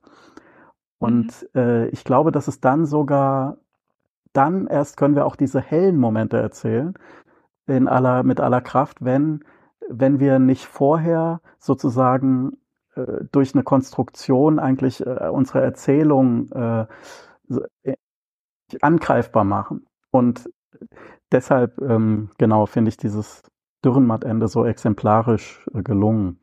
Mhm. Soweit zum Thema Eskapismus. Genau, der darf nicht sein. Darf sein, aber er, er, er, er also ich möchte ihn nicht, äh, wenn ich schreibe. Das haben wir jetzt gehört. Und ähm, ja, leichte Lektüre geht äh, tatsächlich anders. Aber die Therapeutin, die war jetzt gerade angefixt. Warum die Therapeutin und die Autorin nicht? Also zunächst einmal gibt es überhaupt keinen Unterschied zwischen der Autorin und der Psychologin. Ich bin immer beides mit 100 Prozent. Ähm, äh, Trauen ist es tatsächlich so, dass ähm, vielleicht ist es wirklich wichtig für mich erstmal das Buch zu lesen, weil ich hatte jetzt automatisch halt gedacht, dass das Szenen enthält, die was mit voyeuristischem, nicht, dass ich dir das unterstellen wollte, Jan Kostin, aber die halt einfach mir sehr, sehr schwer fallen würden, ihm halt äh, zu schreiben. Es ist aber auch bei meinen Büchern keineswegs so, dass es immer halt äh, die Guten am Ende Recht behalten äh, und äh, die Bösen eben halt äh, nicht. Ne? War nicht. Auch ich versuche, äh, wenn es sicher auch auf eine andere Weise ist und sicher auch nicht so so tiefgehend. Ähm, halt Charaktere halt äh, zu schildern, wie ich sie eben psychologisch authentisch finde oder zum Teil sogar erlebe. Die Psychotherapeutin, ja, okay. die spielt in deinen neuen Fällen eine große Rolle und irgendwie, da sind wir schon wieder beim Vergessen. Wer das Vergessen stört, so heißt der erste ja. Fall. Genau. Mhm. Ja, und wenn ich halt sage, zwischen der Autorin und der Psychologin gibt es diesmal überhaupt keinen Unterschied, dann hast du auch, habt ihr auch gleich mein Motiv, warum ich mich äh, diesem Genre, ich nenne es mal Spannungsroman, weil es folgt nicht dem Aufbau eines klassischen Kriminalromans, eben halt einfach auch ähm, im Moment noch mehr ähm, mit Leib und Seele verbunden fühle. Meine ähm, Lily Brown, meine Psychotherapeutin, ähm, die entdeckt eben halt in ihren Psychotherapien äh, Hinweise auf ähm, Cold Cases über die Methoden, die sie eben einsetzt. Und ja, ich habe eben schon gedacht, interessanterweise, der Titel des ersten Buches heißt halt jetzt, wer das Vergessen stört, weil da steht eben im Mittelpunkt eine junge Frau, die aus heiterem Himmel Panikattacken ähm, erleidet, alle Symptome eines einer Retraumatisierung, äh, wie man äh, sie so kennt, äh, ohne dass das Erinnern zunächst damit einhergeht. Und das wird auch im Rahmen der Behandlung bei der Lilly nur teilweise aufgedeckt und wie so häufig bei einer Retraumatisierung äh, geht es nach der Behandlung dann bei Vera weiter. Sie erinnert sich an weitere Dinge. Da sie aber eine sehr selbstbewusste Frau ist, die sowieso nicht versteht, warum sie da aus heiterem Himmel auf einmal diese Symptome überfallen und sie sich selbst auch geneigt ist, dafür verrückt zu halten, äh, mittlerweile bei der Lilly sehr vieles gelernt hat, wie mit diesen Symptomen umzugehen ist, beginnt sie dann halt auf eigene Faust zu forschen und sie kommt dahinter, was hinter ihrem Trauma steht, aber sie kommt erst einmal dabei zu Tode. Und die Lily Brown ähm, glaubt nicht an den Selbstmord, den der oberflächliche Polizeiinspektor eben sehr schnell äh, annimmt und beginnt dann quasi diesen Weg eben Veras nachzugehen, Stück für Stück mit ihrer psychologischen Intuition und auch ihrer Erfahrung als ehemaliger Polizeipsychologin. Auch da kann ich mein Wissen aus forensischen Gerichtsgutachten einbringen, die ich einige Jahre machen durfte und entdeckt halt dann schließlich, was es, was halt dahinter steckt. Und ähm, ich kann jetzt nicht so sehr viel über den True Crime Fall verraten, der dahinter steckt, weil dann würde ich zu viel äh, auch verraten. Aber es ist auch da so, dass äh, es eben halt, als er auf diesen True Crime Fall stieß, eine sehr überraschende Entwicklung mit der Täterin gab, die dahinter stand. Und diese sehr überraschende Entwicklung hat mich auch dazu motiviert, mir diesen True Crime Fall überhaupt als Vorlage für dieses Buch zu nehmen denn es ist tatsächlich eben nicht wirklich alles immer schwarz-weiß. Und Menschen äh, erleben halt auch Entwicklungen von der Kinderzeit bis hin zum Erwachsenentum, die ich halt äh, in diesem Buch auch versucht habe, so authentisch wie es mir möglich war, nachzustellen. Das Ende ist dann für viele Lesende erst einmal ganz unerwartet und überraschend. Auch da habe ich viele Motive von diesem True Crime Fall übernommen, mir halt selber überlegt, wie das äh, ähm, psychologisch ähm, authentisch hätte sein können. Ja, und ähm, mir gleichzeitig auch zur Aufgabe gemacht, mit vielem aufzuräumen oder zumindest den Versuch zu unternehmen, was mich immer sehr, sehr ärgert. Mich ärgert es fürchterlich, wenn man Charaktere oder Verhalten oder Handlungen als äh, psychologisch fundiert äh, äh, dann auch noch bezeichnet, die es überhaupt so nicht geben kann, wenn man ein bisschen Ahnung halt von den zugrunde liegenden Problemen und Störungsbildern hat. Und ähm, mir liegt auch daran, das äh, interessiert auch tatsächlich die Leserschaft, wie ich jetzt bei meiner ersten Lesung erfahren konnte, auch etwas über bestimmte psychologische Phänomene nahezubringen. In dem Fall ist es eben Trauma und Retraumatisierung. Auf der einen Seite häusliche Gewalt. Ich habe immer Nebenhandlungsstrang. Auf der anderen Seite, die eben halt manchmal gar nicht oder nur sehr verzerrt wahrgenommen werden. Ja, und aus vielen spannenden Diskussionen, auch im, im, Rahmen meiner Leserunde, weiß ich, dass man meiner zweiten Patientin, also wenigstens zwei, musste ich ja meiner Lilly mal in die Praxis geben. Man kann ja nicht einen einzigen Fall in seiner psychotherapeutischen Praxis haben. zwei, mehr durfte ich aber auch nicht. Also alle anderen hat meine Lektorin dann rausgeworfen, die ich auch noch versucht habe, so mal, weil ich dachte, es muss doch jeder wissen, dass da, ja, ich glaube, mein Mann hat 50 Patienten oder was naja, auf jeden Fall. Meine Samantha Harris ist in einer toxischen Beziehung gefangen mit einem gewalttätigen Ehemann und durchläuft den immer gleichen Kreislauf. Er verspricht ihr das Blaue vom Himmel, wenn er sie geschlagen hat. Sie kommt zu ihm zurück. Es kommt zu der nächsten Gewalttätigkeit. Ähm, Sie verlässt ihn, er verspricht ihr das Blaue vom Himmel herunter und sie kehrt zurück. Und das ist eine ganz authentische, wie man sie bei jeder Mitarbeiterin eines Frauenhauses und auch äh, mein Mann in seiner Praxis alltäglich erfährt, ein Kreislauf, der eben sich immer wiederholt und die Lesenden, die Frauen, haben sich fürchterlich über diese Samantha aufgeregt. Ja, das müssten sie schütteln und das geht doch gar nicht. Und wie kann man denn so sich verhalten? Das fand ich sehr spannend und das habe ich auch gerne ausgehalten. Einfach mal darzustellen, das ist nicht einfach so schwarz-weiß. Und was auch viele überhaupt nicht ähm, gut erstmal fanden, obwohl es dem Buch an sich jetzt nicht schadet, ist, dass meine Lilly auch Anteile von der Samantha hat. Äh, auch in einer Beziehung gefangen ist, wo sich der Mann nicht fair verhält und ja, wo man denkt, eine Frau, die so professionell und so stark agiert, die muss doch auch privat ihr Leben im Griff haben. Eben nicht. Wir Psychologen, und das wollte ich auch zeigen, und deswegen steckt da auch viel in der Lilly Braun von mir selbst, mehr als in jeder anderen Hauptfigur. Wir sind ganz normale Menschen. Ja, das Schlimme ist nur, ich habe es schon mal an anderer Stelle gesagt, wenn wir Mist bauen, dann wissen wir es auch noch und tun es eben halt trotzdem und verhalten uns halt nicht perfekt. äh, wie was offensichtlich erwartet.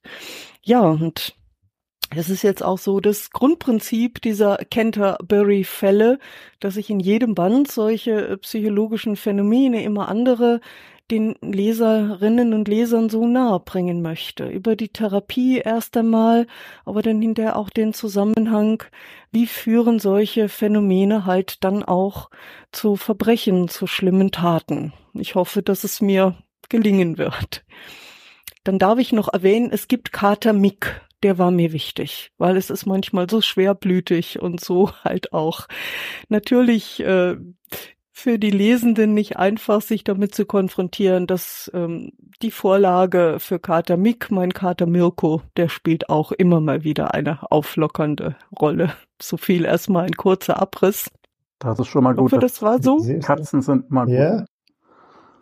Und was ich jetzt auch daran interessant finde, ähm, tatsächlich ist natürlich die, die Expertise, ja, also ähm, die, ähm, das, die Authentizität ähm, der, der Psychologie, ja, was, was ich eben so wichtig finde, sowohl im Schreiben als auch das ist spannend. Nicht nur, dass die Heldin ähm, diesen Beruf ausübt, sondern dass auch die Autorin sozusagen ähm, da wirklich mit, mit eigener ähm, Erfahrung und, und eigenem ähm, starken Wissen ausgestattet reingeht. Denn da stimme ich absolut zu. Äh, diese, diese Wahrhaftigkeit, ähm, der, wenn es um psychische Extremsituationen geht, ist so wünschenswert und leider keineswegs immer gegeben, gerade auch im, im Krimi- und Thriller-Genre. Und äh, ich freue mich immer, wenn, wenn ich weiß, dass das ist auf, auf sicherem Grund.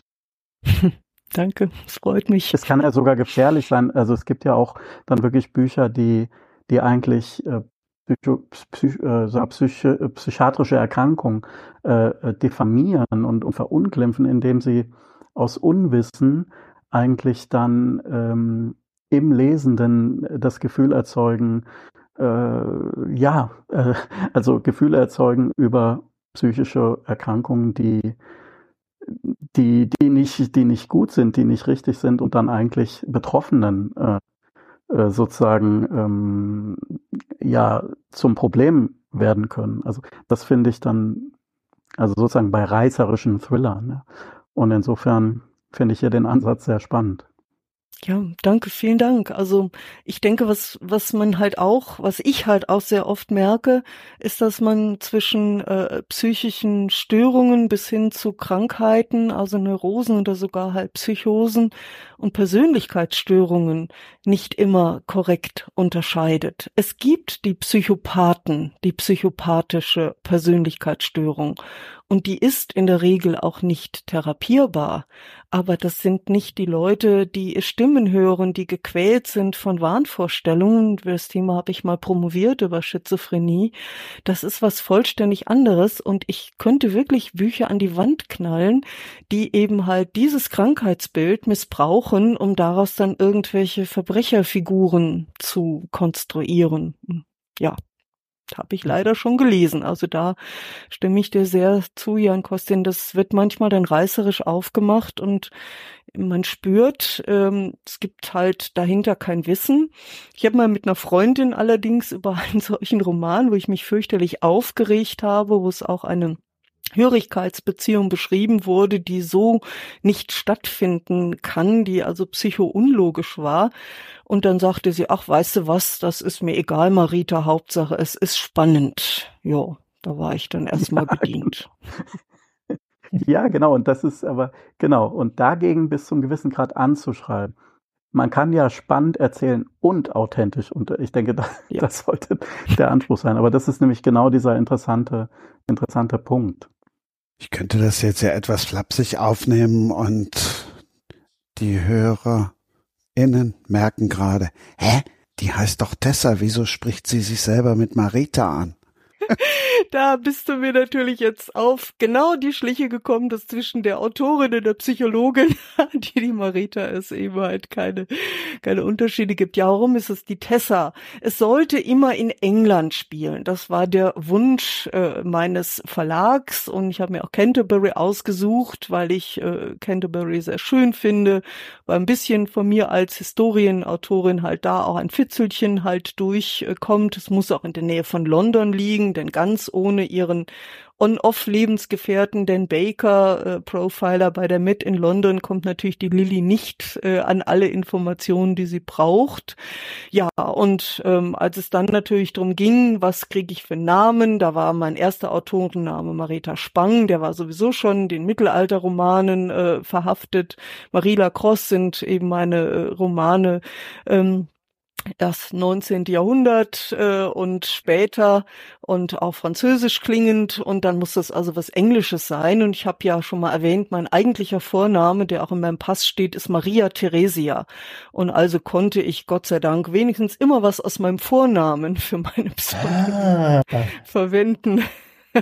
Die Maria war dann bei Marie Lacrosse und die Tessa war es dann bei Theresia jetzt. Und ich hoffe, das bleibt jetzt erstmal dabei. Also mehr Ambitionen auf weitere Pseudonyme habe ich auch nicht. sehr schön, sehr schön. Ähm, aber vielleicht kann ich doch noch etwas anderes ähm, äh, antworten, Jan Kostin, was auch nochmal mit ähm, deinem Roman zu tun hat. Ich habe ja eben gesagt, ich habe einige Jahre lang, fünf oder sechs Jahre lang forensische Gutachten gemacht. Die haben sich ausschließlich im Bereich sexuellen Missbrauchs äh, gedreht. Und der größte Teil äh, der zu begutachtenden waren die Opfer. Ähm, und äh, ich glaube, das hat auch sehr, sehr nachhaltig auf mich gewirkt und ja, aus dem Grund, also Missbrauch hat auch zu tun mit meinem Roman, wer das Vergessen stört, habe ich es da auch wirklich nur nur andeuten können, ne? also und auch nur mhm. andeuten wollen, weil ähm, ja es mir sehr schwer fallen würde, solche solche äh, Taten zu beschreiben. Ich weiß nicht, ob ich es erklären kann, warum. Ähm, es hm. würde mir sehr ja, schwer ja, fallen, auch aus dieser Erfahrung heraus. Wobei, das verstehe ich. Also tatsächlich, ähm, es geht um diese Innenschau. Äh, mhm. Adrian, der Junge, der mir auch sehr wichtig ist, der sozusagen Opfer ist, aber es war mir wichtig, dass er im Roman auch sozusagen sich ermächtigt, ja, mhm, mit Hilfe eines Menschen, den er kennenlernt. Genau. Und ähm, das verstehe ich absolut. Und was mich eigentlich an das Thema immer wieder heranführt, ist ja, dass die Frage im Raum steht, wie ist es möglich? Und letztlich, überspitzt formuliert, geht es mir eigentlich darum, im weitesten Sinn präventiv ähm, zu sein, mhm. indem ich das schreibe, weil ich sicher bin, dass bis zum gewissen Grad eine, ein Begreifen dieser Täterinnensicht hilfreich ist, um, um auch präventiv ähm, arbeiten zu können und sozusagen mhm. den, den Missbrauch im besten Fall zu verhindern. Und ähm, mhm. aber genau, also die, die, die Tat selbst, die Erschütterung darüber ist für mich eigentlich Auslöser gewesen, dieses Feld auf diese Weise zu beschreiten. Das ist bei mir aber ohnehin so angelegt, schon immer gewesen, dass ich eigentlich immer nur dann schreiben kann, wenn ich genau dahin gehe, wo es weh tut. Ich finde nur da mhm. Äh, so diese Kraft zu schreiben. Das ist so eine eigen, eigenartige ähm, mhm. Prämisse bei mir. Ja. Mhm. Also wahrscheinlich ist es, ich meine, wirklich sehr, sehr gespannt auf diese Figur des Ben, weil du beschreibst ihn ja halt auch ähm, aus verschiedenen Perspektiven. Er ist Täter und er ist Mensch. Aber mir ist so gerade die Erinnerung an meine wenigen Glaubwürdigkeitsgutachten mit Tätern gekommen, und es waren, die mhm. haben alle wirklich diesem schrecklichen Klischee auch entsprochen, ja. Ich habe mich auch da immer sehr, sehr um Fairness und Objektivität bemüht und die Aussage Psychologie ist im Grunde genommen auch nicht schwierig. Aber mhm. das war tatsächlich, und dann das Leid der, der oft kindlichen Opfer, ähm, also ich habe nie im selben Fall Täter und Opfer begutachtet, das wäre ja auch unprofessionell gewesen. Ne? Ja. Aber ja. in anderen Fällen dann das äh, Leid der der kindlichen den Opfer und äh, die Qual, äh, das überhaupt erzählen äh, zu müssen, die Hoffnung dann auch von mir, ich kann mit einem fundierten Gutachten den den Kindern waren interessanterweise auch immer nur Mädchen jetzt, äh, ich hatte nie einen Jungen äh, als äh, Opfer, dann halt auch vielleicht ersparen, das alles dann vor Gericht nochmal sagen zu müssen, was mir bis auf einen Fall auch gelungen ist ähm, ich glaube, das hat halt auch meinen mein Blick halt natürlich auch beeinträchtigt und, und getrübt, so dass ich sicher immer eher auf der Seite der, der Opfer stehe. Aber deshalb bin ich ja so gespannt darauf, wie du ja. das aufgenommen hast und habe ja auch ein bisschen die Kritiken gelesen darüber, dass äh, dir das eben halt auch ganz äh, ausgezeichnet gelungen ist. Wie gesagt, ich hatte nicht die Zeit, es jetzt zu lesen, aber beruhigt mich, Christian, dass du es auch nicht gelesen hast. Ich werde es jetzt demnächst. Was? Du hast mir nicht zugehört. Hast du es gelesen? Deshalb konnte ich ja eben auch so schön sagen, äh, dass man tatsächlich hinten an, also ich habe tatsächlich ja, normal okay. fange ich eine Reihe eine Reihe immer vorne an, aber vorne da habe ich gedacht, jetzt. Ah, dann habe ich das missverstanden, weil du hast den letzten Band kennst du, aber die anderen ersten beiden noch genau, nicht alle, oder? Genau, ich mache jetzt dann tatsächlich dann mhm. hinten rum. Würde ich fast so empfehlen sogar. Wollt's jetzt andersrum machen, aber dann mache ich es auch so. Ja. Alles, alles richtig gemacht. Also jetzt haben wir dann am Ende doch noch gelacht und gleich lachen wir noch ein bisschen mehr, obwohl dann erst der Richter richtig zuschlägt. Ja, und das hatte ich mir dann schon bei meiner Vorbereitung überlegt, wenn ich dann den einer von den Guten lese und sicherlich äh, mit eintauche, dann halt auch in die Atmosphäre, dass ich mir ab und zu vielleicht ein Päuschen gönne, indem ich dann ein paar Kapitel aus Darf man denn eigentlich Zombies töten lese, um in eine andere Stimmung zu kommen. Sie hat dir den Ball auf den Punkt gelegt. Ja, äh, finde ich, finde ich toll, weil in der Tat, also darf man eigentlich Zombies töten, ist, ich sag mal, leichte Kost. Es ist, äh, es ist ein Lesen, das zum Lachen bringen soll, das ähm, Leute natürlich anspricht, die gerne Filme sehen, die durchaus auch schon Cineasten sind und die dann noch diesen Schritt weiter mitgehen und sagen, Darf man das denn eigentlich alles? Darf man ein Lichtschwert haben? Darf man auf einem Besen fliegen? Darf man überhaupt Zombies töten? Der, der, der Titel auch des Buches.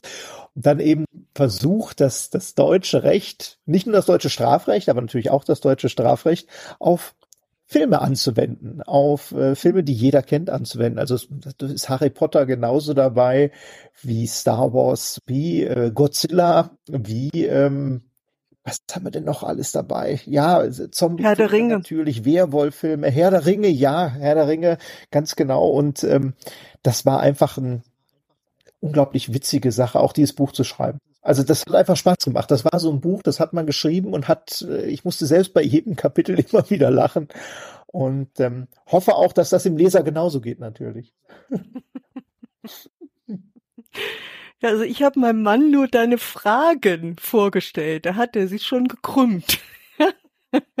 Nach dem Motto braucht man einen Stundesteuer für Werwölfe zahlen oder ja, ja. Also insofern allein von den Fragen hat mein Mann schon einen Lachanfall bekommen.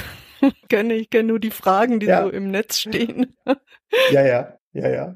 Genau, die kenne ich auch. Also ich habe es auch noch nicht gelesen, aber beschreiben und ähm, ja, ich meine, ich habe jetzt schon die Anfrage bekommen, gibt es eine Fortsetzung? Und in der Tat, es sind halt mhm. halt viele Fragen offen geblieben. Zum Beispiel äh, droht James Bond die Fahrerlaubnis wegen übermäßigem Alkoholgenuss zum Beispiel.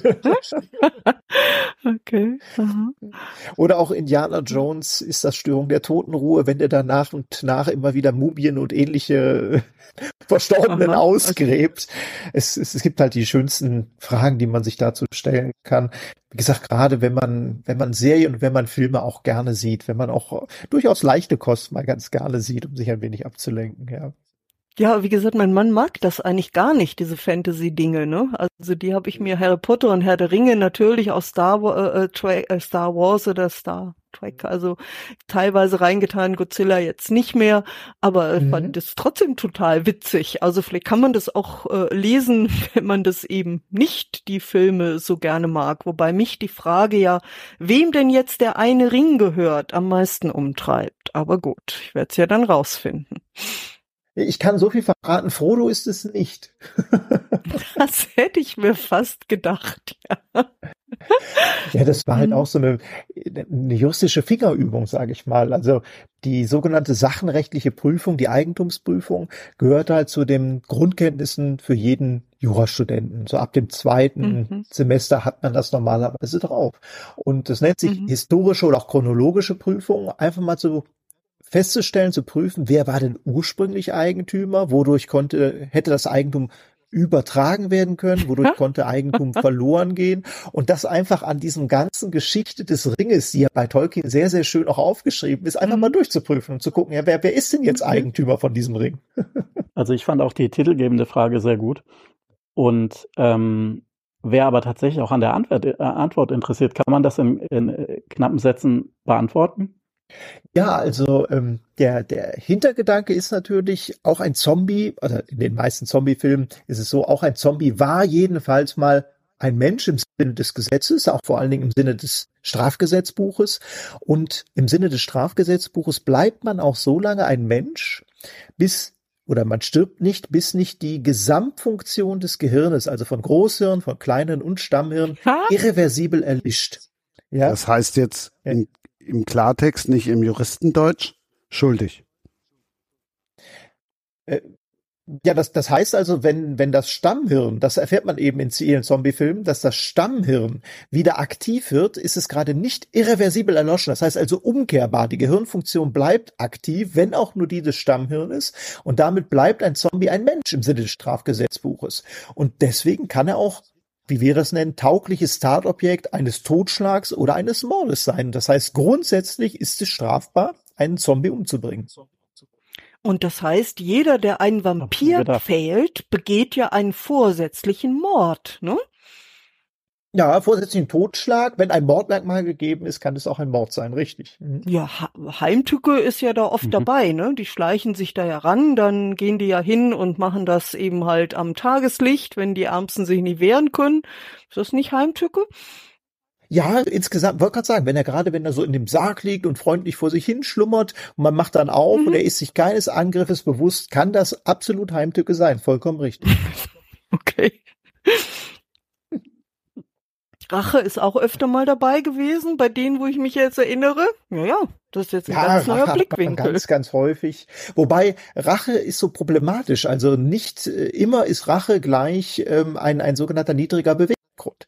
Und ähm, ah, ja. die Rechtsprechung sagt eben, es gibt anerkannte Rache, also wirklich, dass man sagt, okay, das kann man noch nachvollziehen, aber es gibt auch Formen der Rache, wo man sagt, okay, das ist nicht mehr nachvollziehbar, dass ein Mensch so tiefen Hass, so tiefen Rachegedanken empfindet, dass das noch irgendwie als, ich sag mal, sozial adäquat angesehen werden kann. Und dann ist es auch wiederum ein niedriger Beweggrund. Dann wäre wieder das Mordmerkmal tatsächlich gegeben.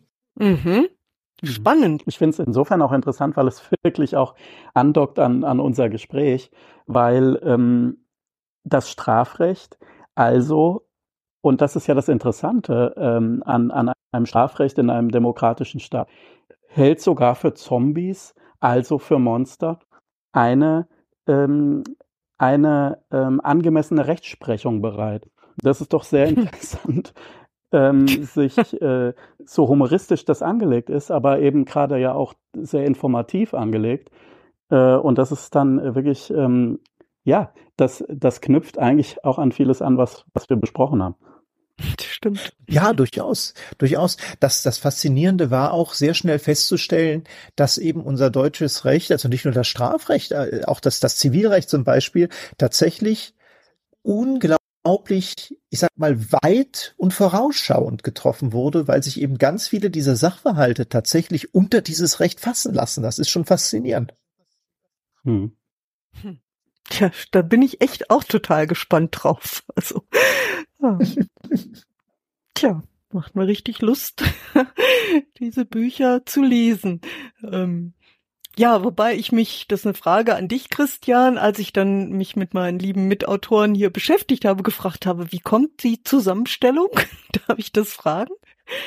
Zufällig oder? Oh, das ist eine gute Frage. Das ist eine sehr gute Frage. Nein, das ist bei mir nie, nie Zufall. Und wenn ihr, dachte ich mir. Nein, und wenn ihr mal reinhört, also manchmal kommen ja Dinge raus, die ich jetzt vorher nicht auf dem Zettel hatte. Du bist ja jetzt in der Tat sogar eingesprungen. Du bist deshalb eingesprungen, weil ich natürlich ähm, die Richtung angefragt hatte. Äh, aber du siehst ja, das ist wie wie immer matcht. Jan hat's ja gerade schon ja. gesagt. Die Themen kreuzen sich ja immer wieder so schön. Und das finde ich halt auch das Schöne an diesem Podcast. Und das ist ja auch das Alleinstellungsmerkmal von diesem ja. Podcast. So.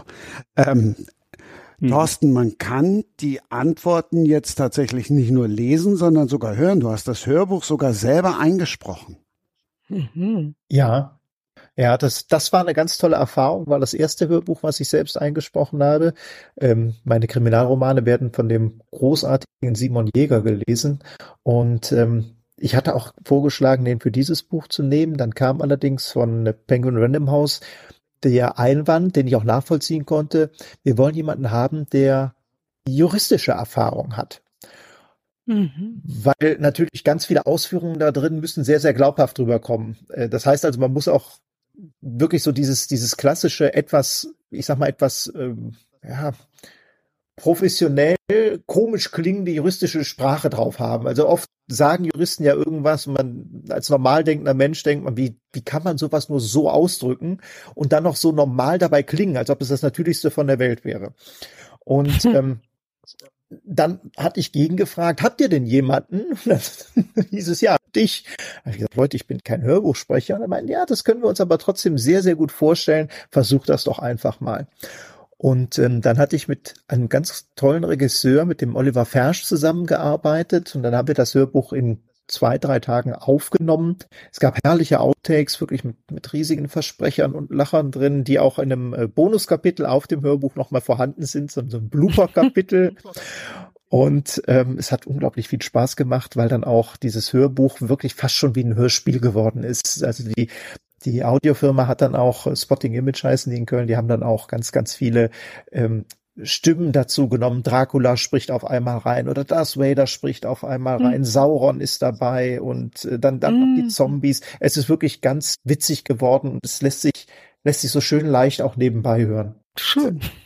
Simon Jäger hätte ich jetzt auch dann eher so ein Buch wie das von Jan lesen lassen.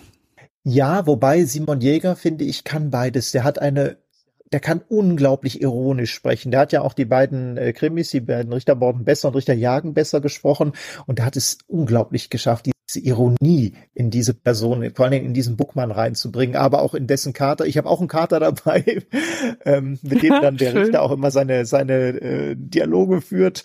Und ähm, das hat er unglaublich geil eingesprochen. Also das ist auch so, was ich höre, die Hörbücher tatsächlich selber gerne und muss dann über die eigenen Gags, obwohl ich ja weiß, was kommt, lachen, weil Simon Jäger die so besonders rüberbringt. Schön. Siehst du, Marita, hast du gerade schon wieder die nächste Schnittstelle gehört? Katzen. Ja, ja, die Katzen, ja. Kater Mick bei mir oder Mirko. Aber wer, wer, wo war denn die Katze Luisa? Warst das nicht du sogar, Jan, oder warst du das, Thorsten? Ganz genau, ja. Und in der Tat, in dem Roman Einer von den Guten ähm, hat eine ähm, der Ermittlerin auch eine sehr wichtige Figur, auch wenn sie am Rand steht. Äh, auch eine Katze, aber da kann ich jetzt Näheres nicht zu verraten. Die hat sogar eine recht wichtige Bedeutung für, mhm. für das Erzählte, also für die mhm. Untergründe, für mhm. das Erzählte. Aber ja, das ist ja sehr interessant. Also Katzen überall, sehr gut. Ein Tier miauen gehört, oder? War das falsch? Das war bei mir. Kann sogar sagen. ah, okay. Das, das war bei mir, das war einer von uns. Wir haben fünf Katzen. Fünf, und, okay. Ähm, es war, ja, es war fünf. Wir, wir, wir sind immer so, wenn das Tierheim anruft und sagt, wir haben hier jemanden, der unvermittelbar ist, dann kommt er bei uns mhm. unter. Und mhm. äh, das war jetzt ja. einer von unseren beiden Jungs, äh, der, der ähm, der Floki vorhin, der stand vor der Tür und wollte unbedingt raus und der kann sich sehr laut bemerkbar machen. So. Ja, also der Mirko hat sich heute lieb verhalten. Der liegt hier zwar jetzt beleidigt, weil ich ihm nichts zu fressen gebe auf dem Teppich vor meinem Büro, aber er hat jetzt nicht geschrien. Der kann nämlich auch ganz schön laut sich bemerkbar machen. Und neulich äh, ist er sogar gegen die Tür gesprungen, als er nicht das bekam, was er wollte. Hat er heute dann auch nicht gemacht. Gut. Ja, der Namensgeber von meinem Titelhelden, von dem Sigurd Buckmann, so heißt ja der Richter, das ist auch ein Kater, ja. der sitzt mir auch so schräg gegenüber und der ist auch absolut ruhig und friedlich. okay. Gibt es denn irgendwelche Katzenfragen, die beantwortet werden im Buch oder gibt es Katzenfilme, zu denen man Katzenfragen dann hätte? Ich bin der einzige ohne Katze in dieser Runde. Hatte ich bisher noch keine. Katzenfragen sind nicht drin, nein. Ja, guck mal, das nächste Buch steht, darf eine Katze im Podcast miauen? Darf Alf eigentlich Katzen essen, wäre so, als das mir einfällt spontan. Mhm. Macht er das? Wusste ich nicht. Schrecklich. Ja, ja, also Alf, dieses, dieses, äh, dieses, dieses Monster, ja. aus den Genau, dieser Außerirdische aus den, was ist denn das, das ist noch 80er Jahre, ne? Mhm, der hat doch mhm, immer mhm. Katzen so gerne gefressen. Mhm. Also er wollte ja immer, er hat ja in der ganzen Serie nicht eine Katze gegessen, aber es ist ja immer so sein absoluter Wunsch, unbedingt diesen Hauskater, den Lucky zu essen. Und es kommt ja nie dazu. Das ist ja einer so dieser, dieser äh, Running Gags der ganzen Serie, dass er das immer wieder will, aber natürlich nicht schafft. Ich hatte ich hatte gesagt, dass in der Tat ein Miauen wahrscheinlich auch von der Katze Luisa kam, die hier mir gegenüber liegt. Das mit dem Alpha jetzt was, das hatte ich verdrängt. Dass der, dass der Katzen essen wollte, das ist ja unfassbar. ja, ich Immerhin ist es, gibt doch gelungen. noch sonst eine Comic-Katze. Mir fällt, ich sehe sie vom Auge, aber mir fällt der Name Garfield, nicht ja, klar. ein. Äh, Garfield, genau. Garfield ja auch. Nee, aber so ein großer Schwarz-Weißer, der auch nie zum Ziele kommt. Ich weiß nicht, was er eigentlich fressen will. Aber gut, wie auch immer. Ach, das ist der ich fand Tweety. das. Ja, ja, ja, genau. Ja, genau. ja, ja, ja, ja, ja. Da könnte man ja vielleicht fragen. Drumrum. Drehen. Ja. Ja. ja. Und ähm, ja, also ich kann auch beisteuern. Dürfen Katzen eigentlich auf den Tisch springen? Oder ähnliches. Unbedingt. Ne? Also ja, weil das Schöne hier an den Kater Mix-Szenen, meinen beiden Büchern, das zweite ist ja jetzt auch fast fertig, ich muss mir nie was ausdenken. Ich muss nur gucken, wo passt's gerade. Das äh, ist das Schöne. Also da brauche ich keine Fantasie. Ich muss nur deskriptiv sein, was ich so alles mit dem kleinen Kerl da erlebe. Was man hier nicht so alles erfährt. Ellen Dunn, die den Glauserpreis gewonnen hat, die hat tatsächlich auch mal als äh, um, um über die Runden zu kommen, als Katzenzitterin gearbeitet. Also ich finde es immer lustig, Ah.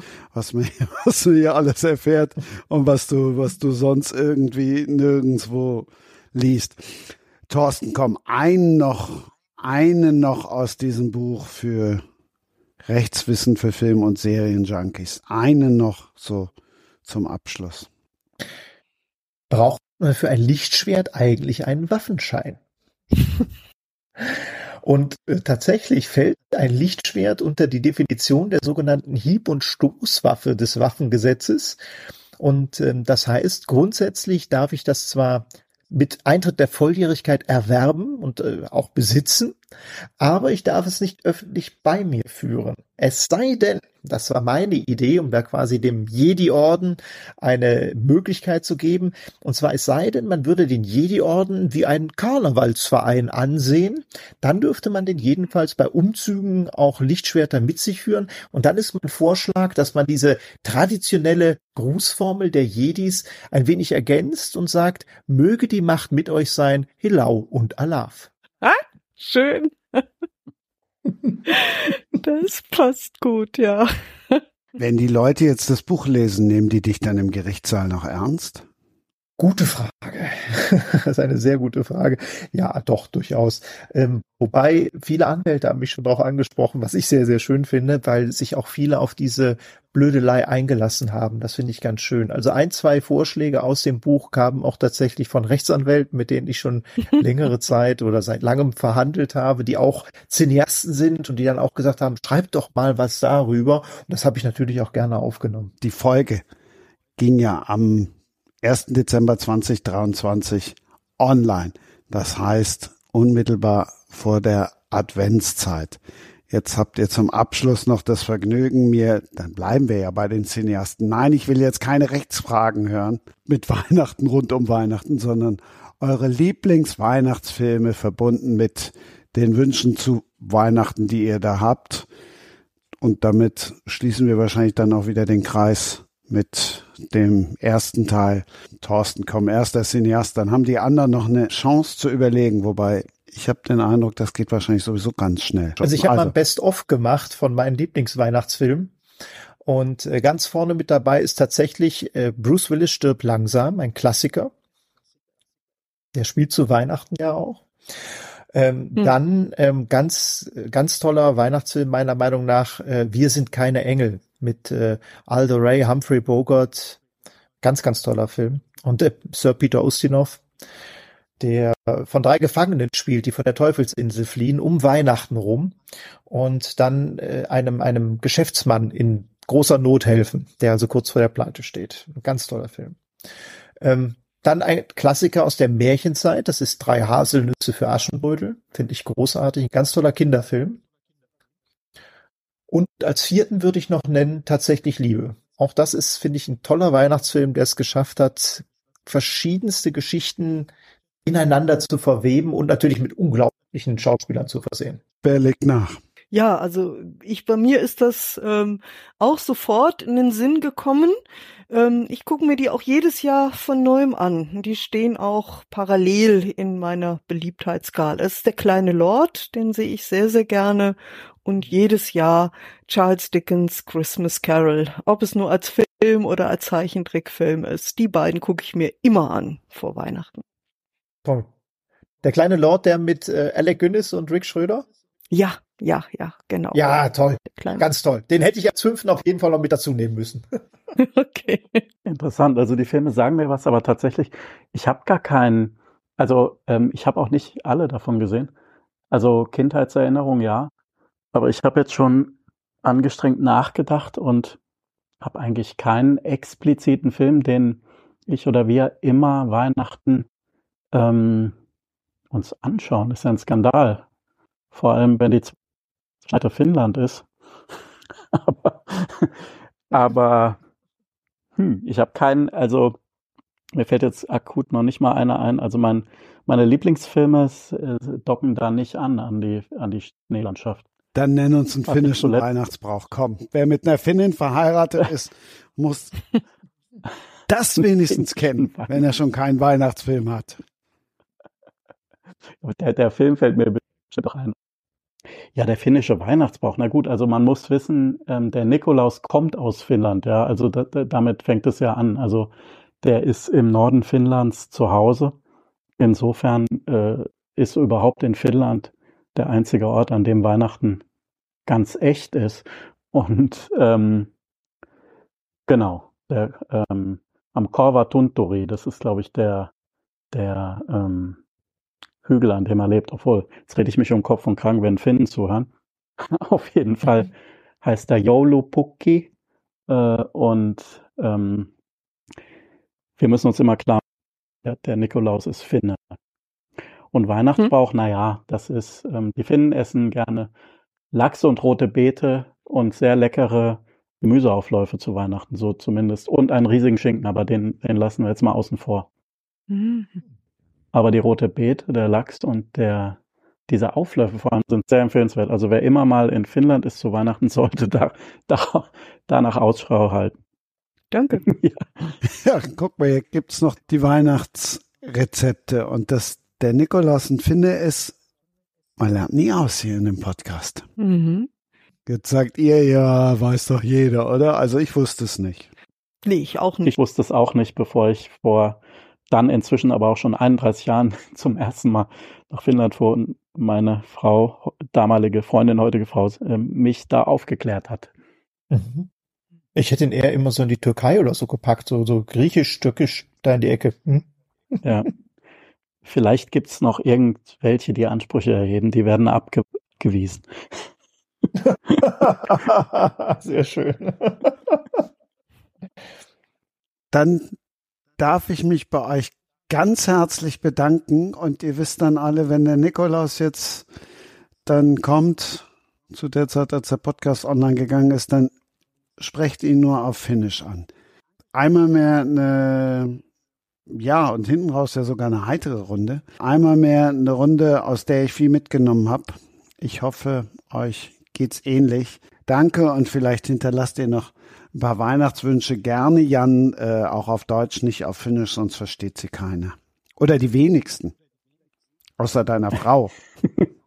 Weihnachtswünsche, ähm, ja, von Herzen tatsächlich wünsche ich dass wir ähm, eine frohe Adventszeit und eine frohe Weihnachtszeit ähm, ja werden werden haben können ähm, in schwierigen Zeiten, aber äh, umso wichtiger ist es ja, dass dass die hellen Momente auch zu ihrem Recht kommen.